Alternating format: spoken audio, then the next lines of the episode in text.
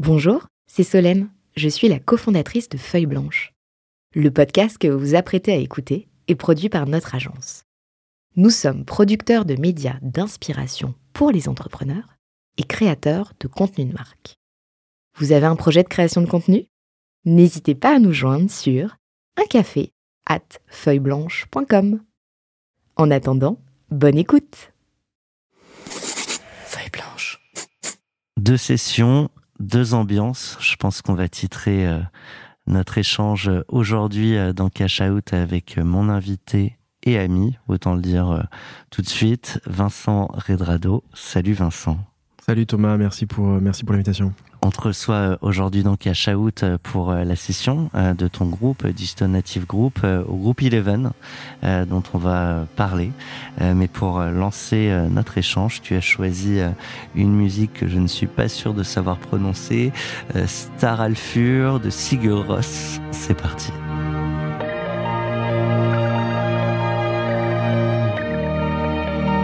T'as demandé pourquoi tu voulais, avec quoi tu voulais lancer notre échange. T'as choisi ça. Ouais. Il y a une raison Ouais. Bah, bah, bah. c'est une question sans point d'interrogation.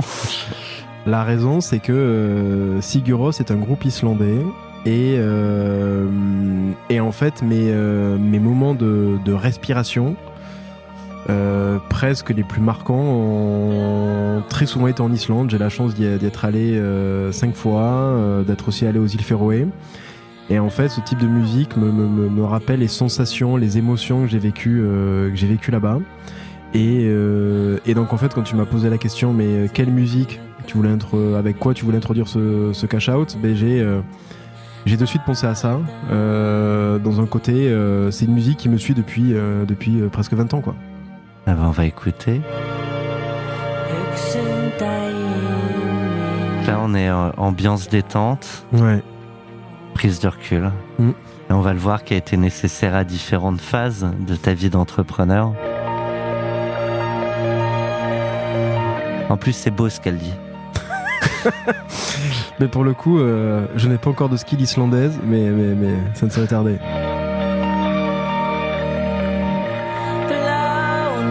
Ça me rappelle une pub où les gens euh, chantent des paroles anglaises affreuses parce qu'ils savent pas parler anglais. Donc tu ne sais pas en fait ce qu'elle raconte. Non, pas du tout. Moi je pense que c'est plutôt détendu et posé que. Ah, peut-être, euh, je sais pas, mais en tout cas, je n'ai jamais regardé.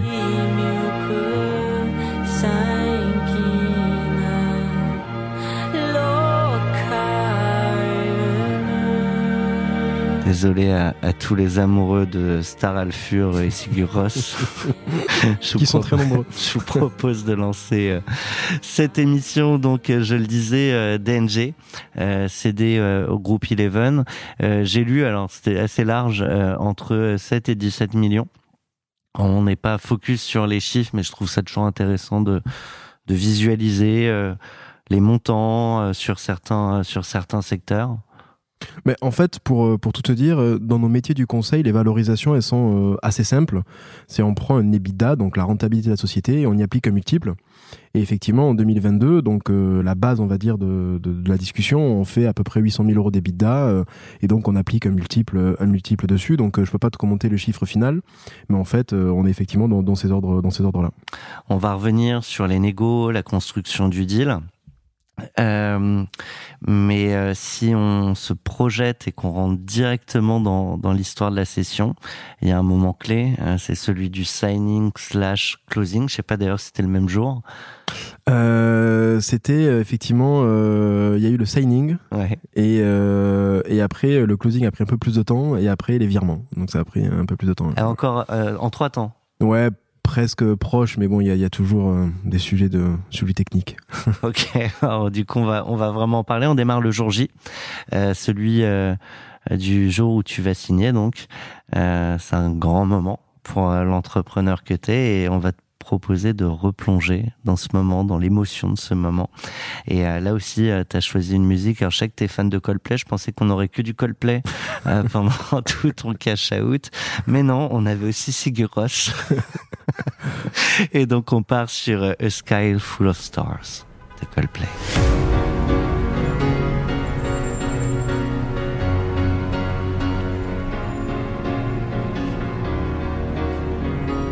Là, tu te lèves, tu t'étires. C'est ta fille qui te réveille. Comme d'hab. ça, ça n'a pas changé. Peu importe le jour, euh, signing ou pas, euh, elle me réveille. you. On écoute. Parce que là, en plus, on comprend. Donc, euh, Cause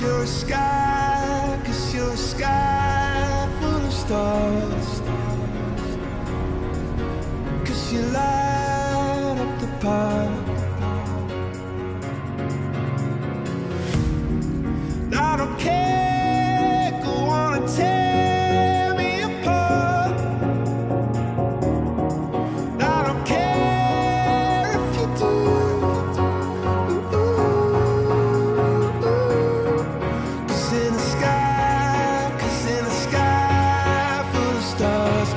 on est devant le clip.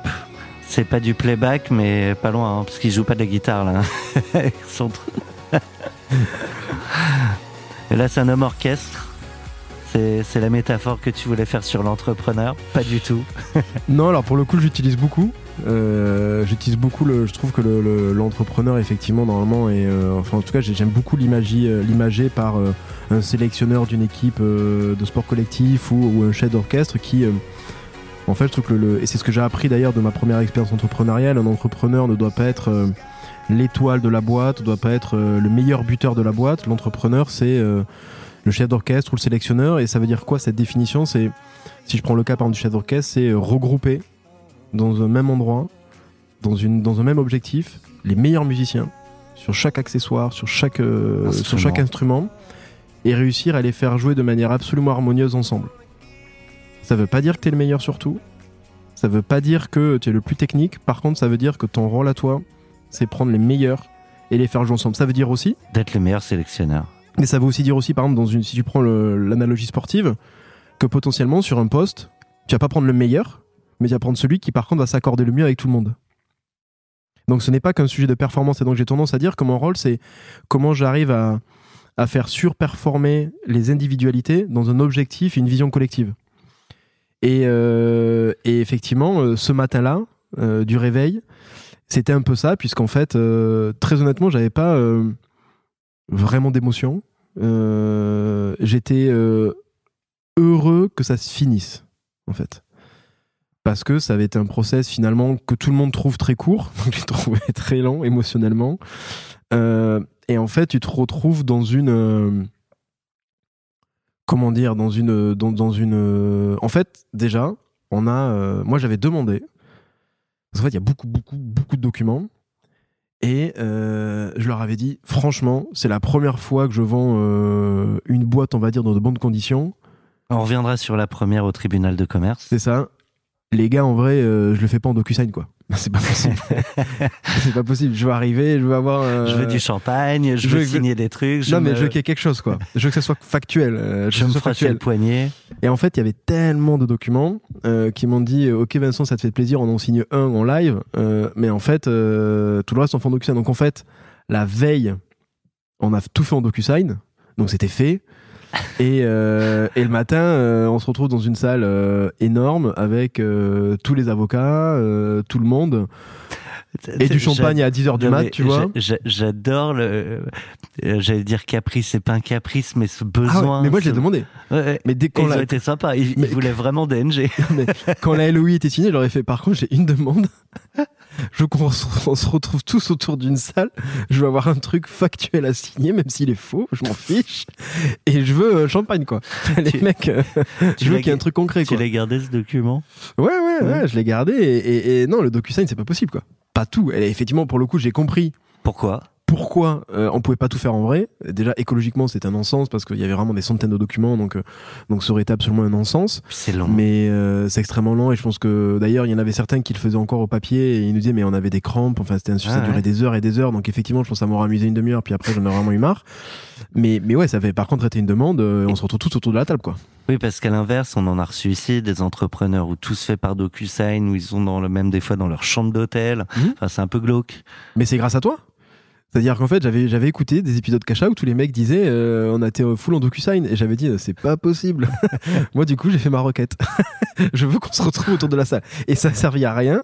Le Alors- coût, le coût, quand tu réfléchissais le nombre de partenaires d'avocats, Bah tous les associés du groupe, ça n'avait aucun sens économique. Mais j'avais vraiment ma demande. Je veux qu'on se retrouve et qu'il y ait un moment euh, factuel de euh, on est tous là pour se dire euh, les gars on l'a fait quoi. C'est drôle parce que là, on en est à la deuxième saison, bientôt la troisième de, de Cash Out. Donc, on commence à avoir des entrepreneurs qui viennent sur le plateau, qui étaient en pleine phase de négo au moment euh, où ils pouvaient écouter Cash Out. Et eux avaient des, des, euh, avaient pris des leçons peut-être plus pratico-pratiques sur leur deal, tel clause, tel machin. C'est non. On se voit en physique. Non, j'ai retenu plein de choses de, de- de différents podcasts parce que pour le coup, j'en écoute pas beaucoup, euh, mais, mais, mais euh, et tu le sais très bien, mais, mais celui-là, je l'écoute. Et effectivement, euh, déjà, il y a beaucoup de gens que je connais qui sont passés dedans, donc c'est toujours intéressant de voir un petit peu ce qui se passe sous le capot. Euh, et, et effectivement, euh, moi, je ne voulais pas euh, que ça soit juste comme la veille sur DocuSign, euh, sur DocuSign quoi. Donc, euh, donc effectivement, il y a eu ce petit moment, ce petit moment. Euh, Et alors, du coup, tu dis, je me lève sans émotion. Ouais. Mais en fait, en, en organisant ça, en se retrouvant, tu l'as cherché quand même. Mais euh, oui, je l'ai cherché. Euh, je l'ai cherché, mais en fait, jusqu'à. euh, En fait, la veille, donc euh, le jour du signing, mais en fait, la veille, on avait vraiment suivi sur DocuSign. L'avant-veille, il y a tu un vas aller dans les dernières négos ou non? C'est ok. Vas-y. En fait, que. ira. Mais En fait, ce qui se passe, c'est que euh, on a une collaboratrice qui, qui est arrivée presque au début de DNG et qui nous avait euh, demandé euh, j'aimerais faire un tour d'Amérique du Sud avec mes sœurs. Est-ce que vous êtes ok? Et on lui dit elle s'appelle Juliette Chevalier. Et on lui dit bah, écoute, bien sûr, tu bosses super bien. On espère que tu reviendras quand tu quand auras fait ton trip. Et donc c'est son pot de départ. Et donc j'y suis. Et puis à 21h30, je vois mon avocat qui m'appelle. Alors que normalement on est d'accord sur tout, tu vois. Et là je me dis attends. je vais pas sur la négo, je vais pas sur la négo. Ok. Mais du coup, euh, il y a effectivement quelque chose qu'on rediscute jusqu'à 2-3 heures du mat. Et donc, donc, en on fait, en parle après de ça. ouais, Mais donc en fait, j'étais juste dans une logique de c'est fait. Tu vois. Et donc j'avais pas une émotion euh, de joie et on en parlera après comment je l'ai célébré. En fait, tout ce deal, notamment à cause de ma première expérience entrepreneuriale qui a été un échec, je l'ai jamais vécu comme une fin en soi, comme un succès. J'ai presque eu cette sensation toujours. Ok, un perdu, un gagné, balle au centre. Tu vois. Et, et- et donc du coup, Ah, donc ils t'en font encore une deuxième pour te dire j'ai gagné. En tout cas, je me sens pas du tout arrivé, quoi. Ouais. Tu vois, je me sens pas du tout arrivé. euh, et, euh, et donc non, très très honnêtement, pas euh, une phase très fatiguée. donc pas pas une joie de fou. Il y avait pourquoi j'ai pris cette musique qui est quand même plutôt joyeuse, entraînante. C'est parce que mine de rien, c'était la première fois que je vendais une boîte, quoi. Et vraiment bien, enfin bien vendue parce qu'elle était rentable, parce qu'elle avait euh, du sens et sur un deal surtout dans lequel je me projetais avec des gens euh, que je trouvais géniaux, avec qui j'ai envie, de travailler, de m'associer. Donc en fait, c'était un, vrai succès à mon échelle entrepreneuriale. C'est pas une boîte qui valorise un milliard, mais tiens, à mon échelle, c'était vraiment un succès entrepreneurial. Et, euh, donc en fait, à la fin des fins, factuellement, c'est quand même ça. C'est une réussite, mais c'est pas ce que je ressentais. Et l'ambiance autour de la table? Mais très honnêtement, euh, au début, je trouvais ça super solennel. Euh, Déjà, moi, je suis arrivé euh, comme d'hab, euh, t-shirt, euh, jean, sneakers, tu vois. Tu t'es fait beau aujourd'hui. Ouais, je me suis fait beau pour toi aujourd'hui. Tu t'es fait plus beau aujourd'hui que pour le jour du, du Non, attends, je me suis dit, j'arrive chez le partenaire Neuflis, euh, faut pas que j'arrive euh, en barre d'orcas claquette, quoi. Donc, donc, je me suis fait beau, mais en vrai, en vrai, t'as quand même tout le monde qui est en costard. C'est assez solennel. Et, euh, et, et finalement, euh, finalement, alors que c'est un super moment, quoi. Tu vois, c'est un super moment. Mais, mais, mais oui, c'est, euh, ça reste solennel. Ça reste solennel. Cette aventure entrepreneuriale, tu l'as montée seule, pas d'associé euh, Mhm. au, départ. hein. Mhm. Je, je crois que tu as organisé le groupe euh, en, en incluant tes, tes, tes associés collaborateurs. Euh, mais le groupe en tant que tel, au départ, tu l'as monté seul. Du coup, tu le fais avec qui? Parce que là, du coup, tu es tout seul de DNG euh, le, le jour du signing ou il y a, y a quand même d'autres euh, Alors en fait, ce qui se passe, c'est que déjà DNG euh, a été créé au final parce que moi j'avais été freelance pendant un peu plus de deux ans et donc j'avais vraiment. euh, en fait, à la base, je voulais pas créer une boîte de conseil. Euh, en fait, ce qui s'est passé, c'est que j'étais euh, freelance et, euh, et à force de travailler dans cet écosystème de, de marque digitale, euh, ben en fait, j'avais trop de clients pour euh, pour en fait commencer à les gérer, ce qui était plutôt un bon problème. Et à un moment donné, je me suis dit, ben c'est peut-être le moment d'aller plus loin et de créer une boîte de conseil. Et justement, on y reviendra après, mais, mais avec tout ce que j'ai appris de ma première expérience, le conseil correspondait vraiment, c'est très humain, il y a beaucoup de liens, que ce soit avec les clients ou avec les collaborateurs. Et donc je me suis lancé, mais je me suis pas lancé seul au début, je me suis lancé avec un associé qui s'appelait Romain, qui s'appelle Romain d'ailleurs, qu'il s'appelait Romain, il est toujours en vie, il va bien, euh, qui s'appelle Romain. Euh, et, euh, et, en fait, au bout de six mois, on s'est aperçu euh, qu'on n'était pas ligné et que ça le faisait pas. Euh, et, et, donc en fait, parce qu'en fait, la, la vision qu'on portait au départ, en fait, avait changé. Et donc en fait, du coup, notre association avait, avait moins de sens. Et euh, donc en fait, le, port, le projet, je l'ai porté au début. On s'est associé pour créer DNG. Et puis en fait, six mois après, j'ai continué le projet, le projet seul. Et donc en fait, euh, effectivement, après dans la construction de DNG, parce qu'on on a, on a, on a, on l'a appelé Digital Native Group, pas pour être pompeux, mais on a rajouté le mot groupe parce qu'en fait dès le départ on voulait créer un écosystème de société qui allait euh, se créer, euh, se donner des passes décisives Ouais, et se développer. On, on va raconter. Et donc du coup j'ai associé ouais. des gens et, euh, et effectivement j'en ai associé avec ce deal avec Eleven, mais j'en avais, il y en avait un aussi qui était déjà associé. Donc effectivement euh, j'avais ben, Benjamin Hutto euh, qui, euh, qui effectivement était là au signing, Ok. mais, euh, Donc mais tu le vis pas seul ce moment. Je le vis pas à 100% seul, euh, même si j'avais inclus euh, les autres personnes que je voulais déjà associer, je les avais inclus dans les discussions sur les deals, ils avaient rencontré Eleven, donc tu vois c'était déjà c'était déjà inclus, mais le jour du signing, ben, euh, effectivement il y avait que Benjamin Benjamin et moi, qui d'ailleurs m'a fait une confiance folle en me disant euh, c'est toi qui as le lead. euh, Juste explique-moi, mais euh, j'y vais les yeux fermés. Et, et, et ça s'est très bien passé. Mais, mais effectivement, avec Benjamin, et en même temps et en même temps euh, assez seul. Assez seul en fait parce que euh, mais parce que euh, parce que finalement c'est l'entrepreneur reste quand même très seul dans, ce type de choix parce que t'es es, le seul à porter à porter ces sujets finalement t'es t'es un peu le seul à les assumer aussi si ça se passe mal euh, et euh, et aujourd'hui DNG même encore aujourd'hui une grosse partie du business repose sur euh, sur moi. Et, et quand tu fais un deal comme ça ben euh, tu passes beaucoup moins de temps à développer ton business. Donc euh, finalement quand tu signes moi c'est un deal où euh, je dois continuer à faire de la performance tu vois c'est pas un deal rachat 100% euh, et, et on passe à autre chose Comme, comme souvent de toute façon il y a des earn-out, Oui. donc euh, faut remplir. Mais donc des- du coup, j'ai eu le même sentiment que comme j'avais que presque quand j'avais levé des fonds. C'est-à-dire quand tu lèves des fonds, t'es en mode euh, ah c'est bon, j'ai du cash pour me développer, mais en fait maintenant faut se développer.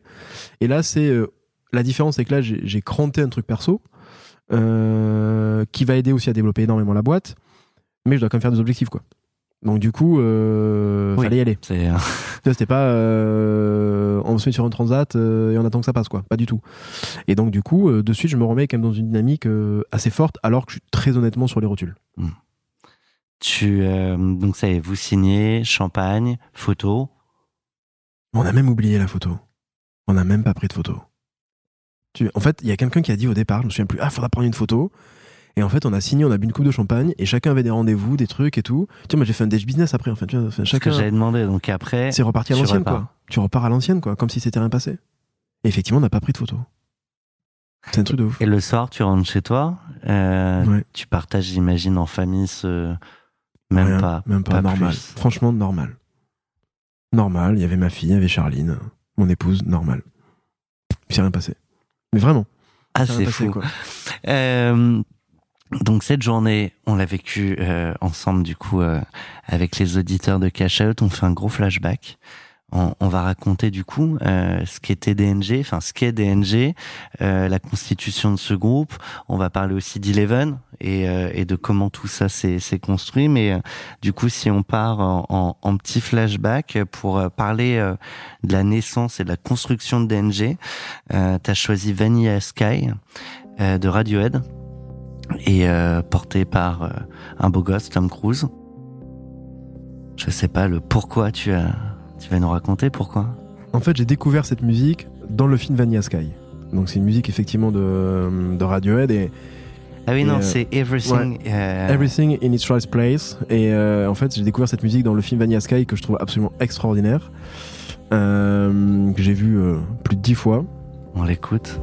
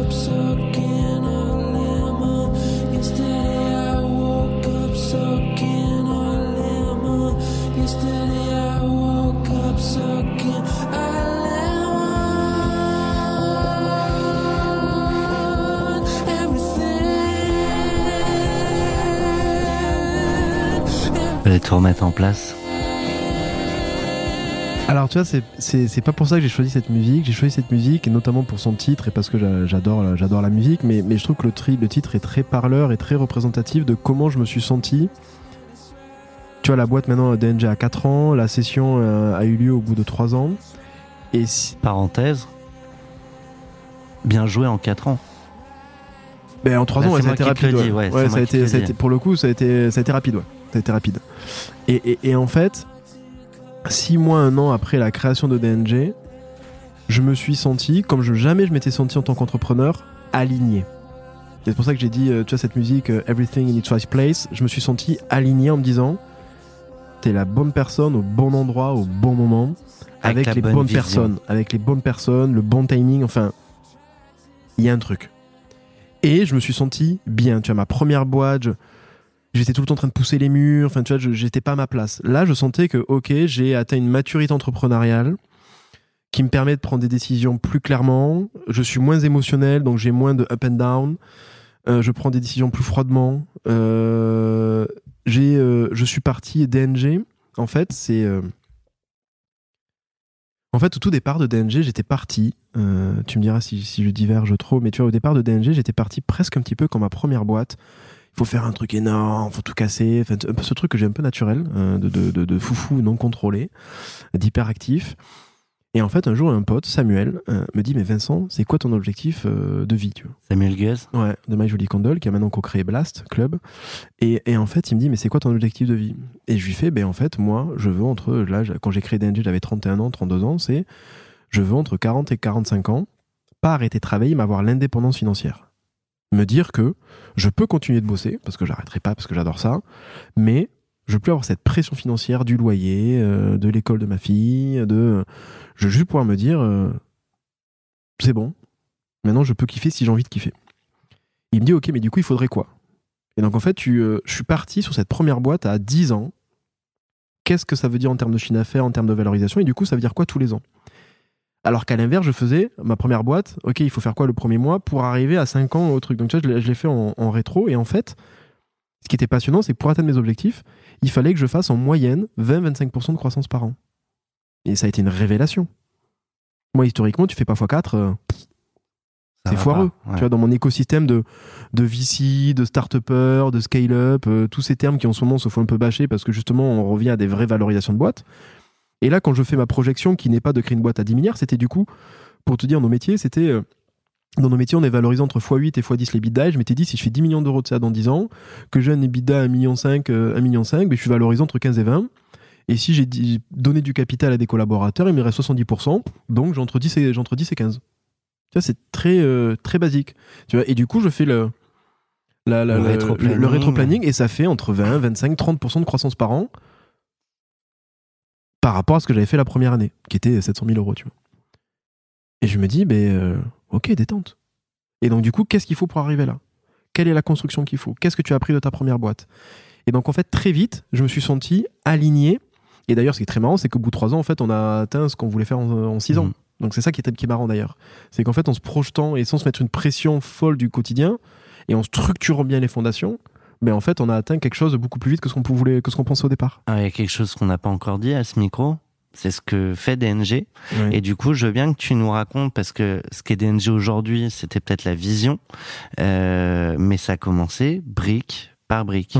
Ce qui euh, aujourd'hui est filiale par filiale. Mais par Aujourd'hui, aujourd'hui, Digital Native Group, c'est c'est un groupe de conseil euh, qui va de la stratégie à la mise en place opérationnelle, euh, spécialisé sur les euh, sur les métiers euh, du B2C, du retail, euh, du consumer. Donc ça veut dire quoi? Ça veut dire qu'on accompagne à la fois d'un point de vue stratégique, c'est-à-dire qu'on peut, on a des stratégies de go-to-market, des stratégies d'accélération, des stratégies de diversification, de création de boîtes pour des corporates. On a une brique effectivement aussi euh, e-commerce où on place des directeurs e-commerce à temps partagé, où on fait de la CRO, c'est-à-dire du Convention Rate Optimization. On va travailler avec des, solutions techniques comme AB Testing, comme Content Square, et on euh, refond des expériences digitales. Euh, donc on fait de l'UX, de l'UI euh, sur, sur l'e-commerce. Et autour de donc, notre cœur de métier, c'est faire du conseil, de la stratégie à la mise en place opérationnelle en, en B2C, consumer. Et autour de ça, on a créé un écosystème qui est le Digital Native Club, qui regroupe aujourd'hui euh, 500 décideurs de marques consumer et une quarantaine de partenaires de croissance de ces marques. Donc maintenant, la, la big picture, et ce qui est intéressant, c'est de voir comment Oui. t'es arrivé là. Ça démarre plutôt avec euh, les DNVB. Clairement, alors aujourd'hui, euh, au tout départ, euh, ça commence avec les clients que j'avais en free, donc c'est-à-dire les DNVB. Alors pour ceux qui ne savent pas ce que c'est, c'est les Digital Merci. Native Vertical Brand. C'est les marques qui euh, se lancent principalement en digital, et donc pour vous citer quelques noms, c'est les Cézanne, Le Français, Teddy Bear, euh, etc., etc., Asphalt. euh, euh, et donc Eh, en fait, tu, tu vas pas pouvoir toutes les citer, tu t'arrêtes là. a- On, on a sort- compris le principe. vois, le jour du tournage, c'est là où on sort notre panorama. Euh, Ouais. D'ailleurs, il y en a 715 en France, donc je vais pas effectivement pas, pas toutes les citer. Mais globalement, en fait, c'est euh, on se lance principalement sur ces marques-là. Mais pour le coup, avec une vision qui était très. En fait, c'est ça qui est assez étonnant, c'est que ma première boîte, j'étais dans une logique. Je vais faire du chiffre et de la croissance, mais en vrai, avec une vision qui était vraiment. euh, il n'y en avait pas. Franchement, il n'y avait rien. C'était un copycat d'une boîte américaine, donc c'était juste comment on exécute euh, plus vite que les copains qui vont le faire en Europe. Alors que là, dès le départ, ça a été une vision. C'est-à-dire que DNG est vraiment très très lié à mon histoire. Je m'explique. La, la, la- The Tops, la marketplace que j'avais lancée, c'était une marketplace de DNVB. On n'appelait pas ça les DNVB en 2011, Mhm. mais en fait, c'est une marketplace de DNVB. Et en fait, DNG, ben, on a commencé à faire du conseil pour les DNVB. Mais en fait, la logique, c'était de se dire, cette nouvelle génération de marques, c'est un peu la nouvelle génération de marques attendent la nouvelle génération de consommateurs. Et en fait, quand tu te dis ça, tu te dis dès le départ, je sais que je vais pas pouvoir faire 10, 15, 20 millions de chiffre d'affaires avec les DNVB parce que c'est des jeunes boîtes, parce que euh, paient peu de conseils et parce que le métier du conseil, ça marche avec des plus grands groupes qui euh, te prennent des plus gros contrats sur la durée. Mais par contre, on se dit, si on est l'expert de ces marques-là, tous les grands groupes, ils veulent ressembler à ces marques-là. Donc si on est l'expert de ces qu'elles marques-là, sont sexy, qu'elles sont agiles, qu'elles sont sexy, qu'elles sont, agiles, qu'elles sont innovantes, et oui, qui, même en termes de poids de CA, elles sont, elles sont pas énormes, Mm. mais elles arrivent à leur port prendre des parts de marché. Elles arrivent à toucher une nouvelle génération de consommateurs. Elles arrivent à distribuer, à marketer différemment. Et donc on s'est dit, mais si on est expert de tous ces modèles-là, ben les grands groupes, ils vont vouloir travailler avec nous. Parce que justement, ils vont aller chercher quelque chose de nouveau que les McKinsey, les BCG ne pourront pas proposer. Et donc on s'est dit, pendant un an, un an et demi, faut qu'on soit les meilleurs sur ce segment, sur cette petite niche. Et une fois qu'on sera les meilleurs sur cette petite niche, ben on ira voir euh, les plus grands comptes. Et en fait, c'est comme ça que ça s'est passé. Donc, euh, pour te donner un exemple, tu as la boîte est créée en 2019. En 2021, on fait 70% de notre chiffre sur les DNVB. Et en 2022, on n'en fait plus que 25%. Et en 2023, 15%. Donc, en fait, on veut toujours garder cette notion de DNVB parce que c'est là qu'on apprend le plus de choses, parce que euh, c'est notre cœur de métier historique, parce que c'est euh, c'est notre différenciation très forte. En revanche, notre développement de business, il se fait auprès des ETI, auprès des grands groupes, auprès des fonds d'investissement. Et donc, en fait, pour revenir Tu sur fais les quoi avec les fonds? Avec les fonds, on fait euh, ce qu'on appelle des due diligence stratégiques, c'est-à-dire que euh, lorsqu'ils veulent investir dans des boîtes, euh, ils analysent le marché, le business plan, l'équipe, euh, les, euh, les, les forces et faiblesses de la- d'une société. Et donc notre travail en tant que consultant stratégie, c'est d'analyser tout ça et de leur donner notre point de vue en disant c'est un bon investissement, oui ou non. Si oui, pourquoi Euh, Sinon, pourquoi Quels sont les risques Quels sont au- aussi les leviers de croissance que vous ne voyez pas et qui pourraient être regardés Et donc, c'est d'apporter un regard de consultant extérieur, mais très pour expert sur ce dérisquer les invests. Pour dérisquer les invests, les invests ou au contraire euh, extrêmement les motiver à faire le deal et à se dire ah ouais ça il faut vraiment le faire quoi. Euh, et donc ça on le fait de plus en plus et notamment grâce à Eleven on, on y reviendra mais donc du coup dès le départ ça a été de se dire il faut accompagner ces DNVB là qui ont besoin d'accompagnement financier, e-commerce, opérationnel. Et en fait très vite on nous a demandé ok c'est cool la strat mais j'ai besoin de mettre en place donc en fait, on s'est dit, ben, on va créer une brique e-commerce pour accompagner. En fait, on fait la stratégie et derrière, on va mettre en place, on va l'accompagner. Les mecs en temps partagé. Enfin, les Mais, mecs, les mais filles. les mecs ont Voilà. partagé, Ouais. etc. C'est de se dire, euh, ok, parce qu'en fait, euh, on avait des, des clients qui nous disaient à juste titre, mais on a validé la stratégie, mais j'ai personne pour la mettre en place. euh, comment vous m'aidez à la mettre en place? Ou une fois qu'elle est mise en place, comment vous m'aidez à l'optimiser, à faire que ça marche mieux? Donc naturellement, on a créé une big, ben, justement avec Benjamin Hutto qui est arrivé en, en septembre 2021 et, et qui en fait est aujourd'hui la plus grosse brique en termes de chiffre d'affaires de la société. Et puis en fait, on s'est aussi dit, en fait, c'est c'est très marrant, c'est que The Top, ça avait été un copycat en se disant juste on copie, alors que là, ça a été finalement, avec du recul, Une pure création. oui, mais aussi très analysé finalement. Alors c'est facile de dire avec du recul, ah ouais, la stratégie elle était bonne, De euh, ça a façon, on fait marché. toujours les histoires avec du recul. hein. Mais en fait, tu vois, pareil, on s'est dit, le conseil en strat, historiquement, c'est euh, des gens qui vont avoir 40, 45 ans, qui ont eu des très beaux postes dans des belles boîtes, euh, corps grands groupes ou des boîtes de conseil, qui partent avec leur réseau et qui dès le début font du gros CA. Moi, j'ai jamais fait de conseil. Je venais pas de ça du tout. Et j'avais pas ce réseau-là. J'avais un réseau de DNVB, mais pas un réseau de grands comptes. Et donc, on s'est dit, il faut avoir des axes différenciants très forts. Et ça, dès le début, on en avait une conviction très forte. Et donc, du coup, c'est pour ça qu'on a créé plusieurs briques, la brique stratégique, la brique opérationnelle, pour du coup, quand tu viens chez nous, tu peux avoir euh, l'intégralité du service. Deuxièmement, on a extrêmement communiqué. Le premier recrutement, c'était Kim. Kim qui s'occupait de la com et qui aujourd'hui maintenant gère le club. Et se dire, Mhm. il faut qu'on communique fortement, différemment. Trois, être expert sur une petite niche, qui sont les DNVB. Mais au fait, bah, au moins, tu es différenciant. t'es- Tu fais pas tout, mais tu es bon sur quelque chose. Et quatre, mais c'est ce club que l'on a créé pour justement se dire, mais euh, c'est un écosystème. tous les- ouais. On va se concentrer et aujourd'hui on est le plus gros écosystème de marques de marques euh, B2C en France euh, parce que justement il fallait qu'on soit différenciant, qu'on soit fort et donc en fait dès le départ on s'est dit les clés de succès de ce marché sont, sont celles qu'elles sont. On ne les a pas et pourtant on y est. Donc comment on fait pour euh, pour essayer de faire différemment? Tu as évoqué euh, The Tops. On est là évidemment euh, dans Cash Out pour parler de, la, session à, à Eleven, qui est un moment bah, qu'on peut qualifier de réussite. Mais quand tu reviens sur ta première aventure, je crois d'ailleurs que tu en as parlé et que tu l'as évoqué comme ça dans, dans certains médias, tu as parlé d'échec. Justement, on a une question de notre ami et partenaire Valérie Gouillot de Pontavis, tu es banquière privée chez Neuflis. Euh, je te propose de poser ta question à Vincent. Merci Thomas. Bonjour Vincent. Euh, ma question serait la suivante. Justement, après un, un échec, comment est-ce qu'on retrouve l'énergie pour repartir dans une nouvelle aventure? Ça, c'est c'est effectivement une, euh, une très bonne question. Euh, déjà, pendant très longtemps, et je vais revenir sur le mot d'échec que vous avez tous les deux utilisé, pendant très longtemps, j'ai effectivement qualifié cette première expérience entrepreneuriale euh, comme un échec, alors qu'aujourd'hui, je la vois vraiment comme une étape. Une étape euh, vraiment euh, nécessaire, fondatrice de justement de la prochaine étape qui a, été Digital Native Group. Et, effectivement, comment on se reconstruit, pour ma part, en tout cas, ça a été déjà dans un premier temps prendre du temps, digérer, parce que la, la fin a été extrêmement violente déjà personnellement parce que nos ambitions euh, euh, ben, finalement euh, ne, ne, Sont pas au rendez-vous. sont pas au rendez-vous. Euh, on, euh, c'était une boîte où pour le coup euh, mon équilibre euh, qu'on entend beaucoup parler en ce moment pro perso n'existait pas. En tout cas le perso n'existait pas. Euh, où on se retrouve sans finance sans rien sans chômage euh, sans vraiment avoir envie de retourner chez ses parents. Euh, et en plus avec euh, cette épée Damoclès de euh, d'en fait d'anciens collaborateurs, d'anciens euh, investisseurs, associés qui euh, parfois ne comprennent pas et demandent des explications et parfois vont même jusqu'à des, sujets judiciaires pour essayer de les comprendre. Donc effectivement le la meilleure le meilleur moyen que j'ai eu moi, c'est euh, déjà de reprendre un CDI très vite, qui était pour le coup pas la meilleure idée, mais j'avais pas, pas vraiment le choix financièrement. Euh, J'y suis resté 8-9 mois. Euh, C'était pas extraordinaire, mais ça m'a permis de, pour le coup d'avoir un peu le chômage après. Et pour le coup, après, j'ai vraiment coupé. Euh, j'ai voyagé, euh, j'ai pris du temps et, euh, et je me suis reconstruit euh, petit à petit. Et c'est en fait finalement en se reconstruisant et notamment en travaillant avec une coach euh, pour mettre des mots sur euh, ce qui s'était passé, pour faire un bilan, pour euh, écrire plusieurs pages sur euh, ce que j'avais aimé, pas aimé, ce que j'avais réussi, ce que j'avais loupé, ce que je ne voulais plus, ce que j'avais envie de retrouver. Ou en fait, pour vous dire, le, quand je suis allé voir la coach, c'était j'ai deux options sur un nouveau job.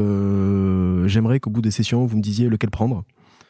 Puis en fait, j'ai recréé une boîte, quoi. Donc, euh, donc la conclusion, ça, c'est c'est- ça, ça a été euh, de prendre du temps, de se reconstruire vraiment personnellement. Et, euh, et j'ai envie de dire, euh, DNG a quand même mis après euh, deux ans, puisque j'ai été pendant deux ans euh, freelance, où justement j'ai commencé en fait à co-construire DNG, et jusqu'à jusqu'au moment où j'ai eu l'énergie et l'envie et l'envie de créer créer la, la nouvelle boîte. Mais ça prend du temps.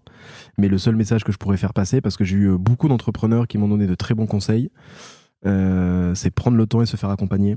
Parce qu'en fait, c'est un deuil, euh, un deuil assez violent où le regard des autres change. J'ai des potes entrepreneurs que je considérais potes ou amis euh, qui ne m'ont plus jamais réécrit, euh, des investisseurs que je considérais potes ou amis qui ne m'auront plus jamais reparlé. Donc en fait, c'est euh, extrêmement violent et donc du coup, euh, il faut prendre le temps déjà de se recentrer, de se retrouver et de finalement se dire euh, qu'est-ce qui est important et comment on a envie de repartir. Et parfois, ça peut être l'entrepreneuriat. Pour mon cas, ça a été l'entrepreneuriat, mais ça aurait pu être autre chose. Et euh, mais voilà, je pense que c'est euh, se retrouver en tout cas. Merci Vincent. Avec, Avec, plaisir, Valérie. avec euh, The Tops, euh, euh, si je dis pas de bêtises, tu avais levé euh, un million euh, avant même le lancement, Oui. euh, beaucoup de médias, euh, donc beaucoup de visibilité. Et euh, je reviens euh, sur le, le regard des autres.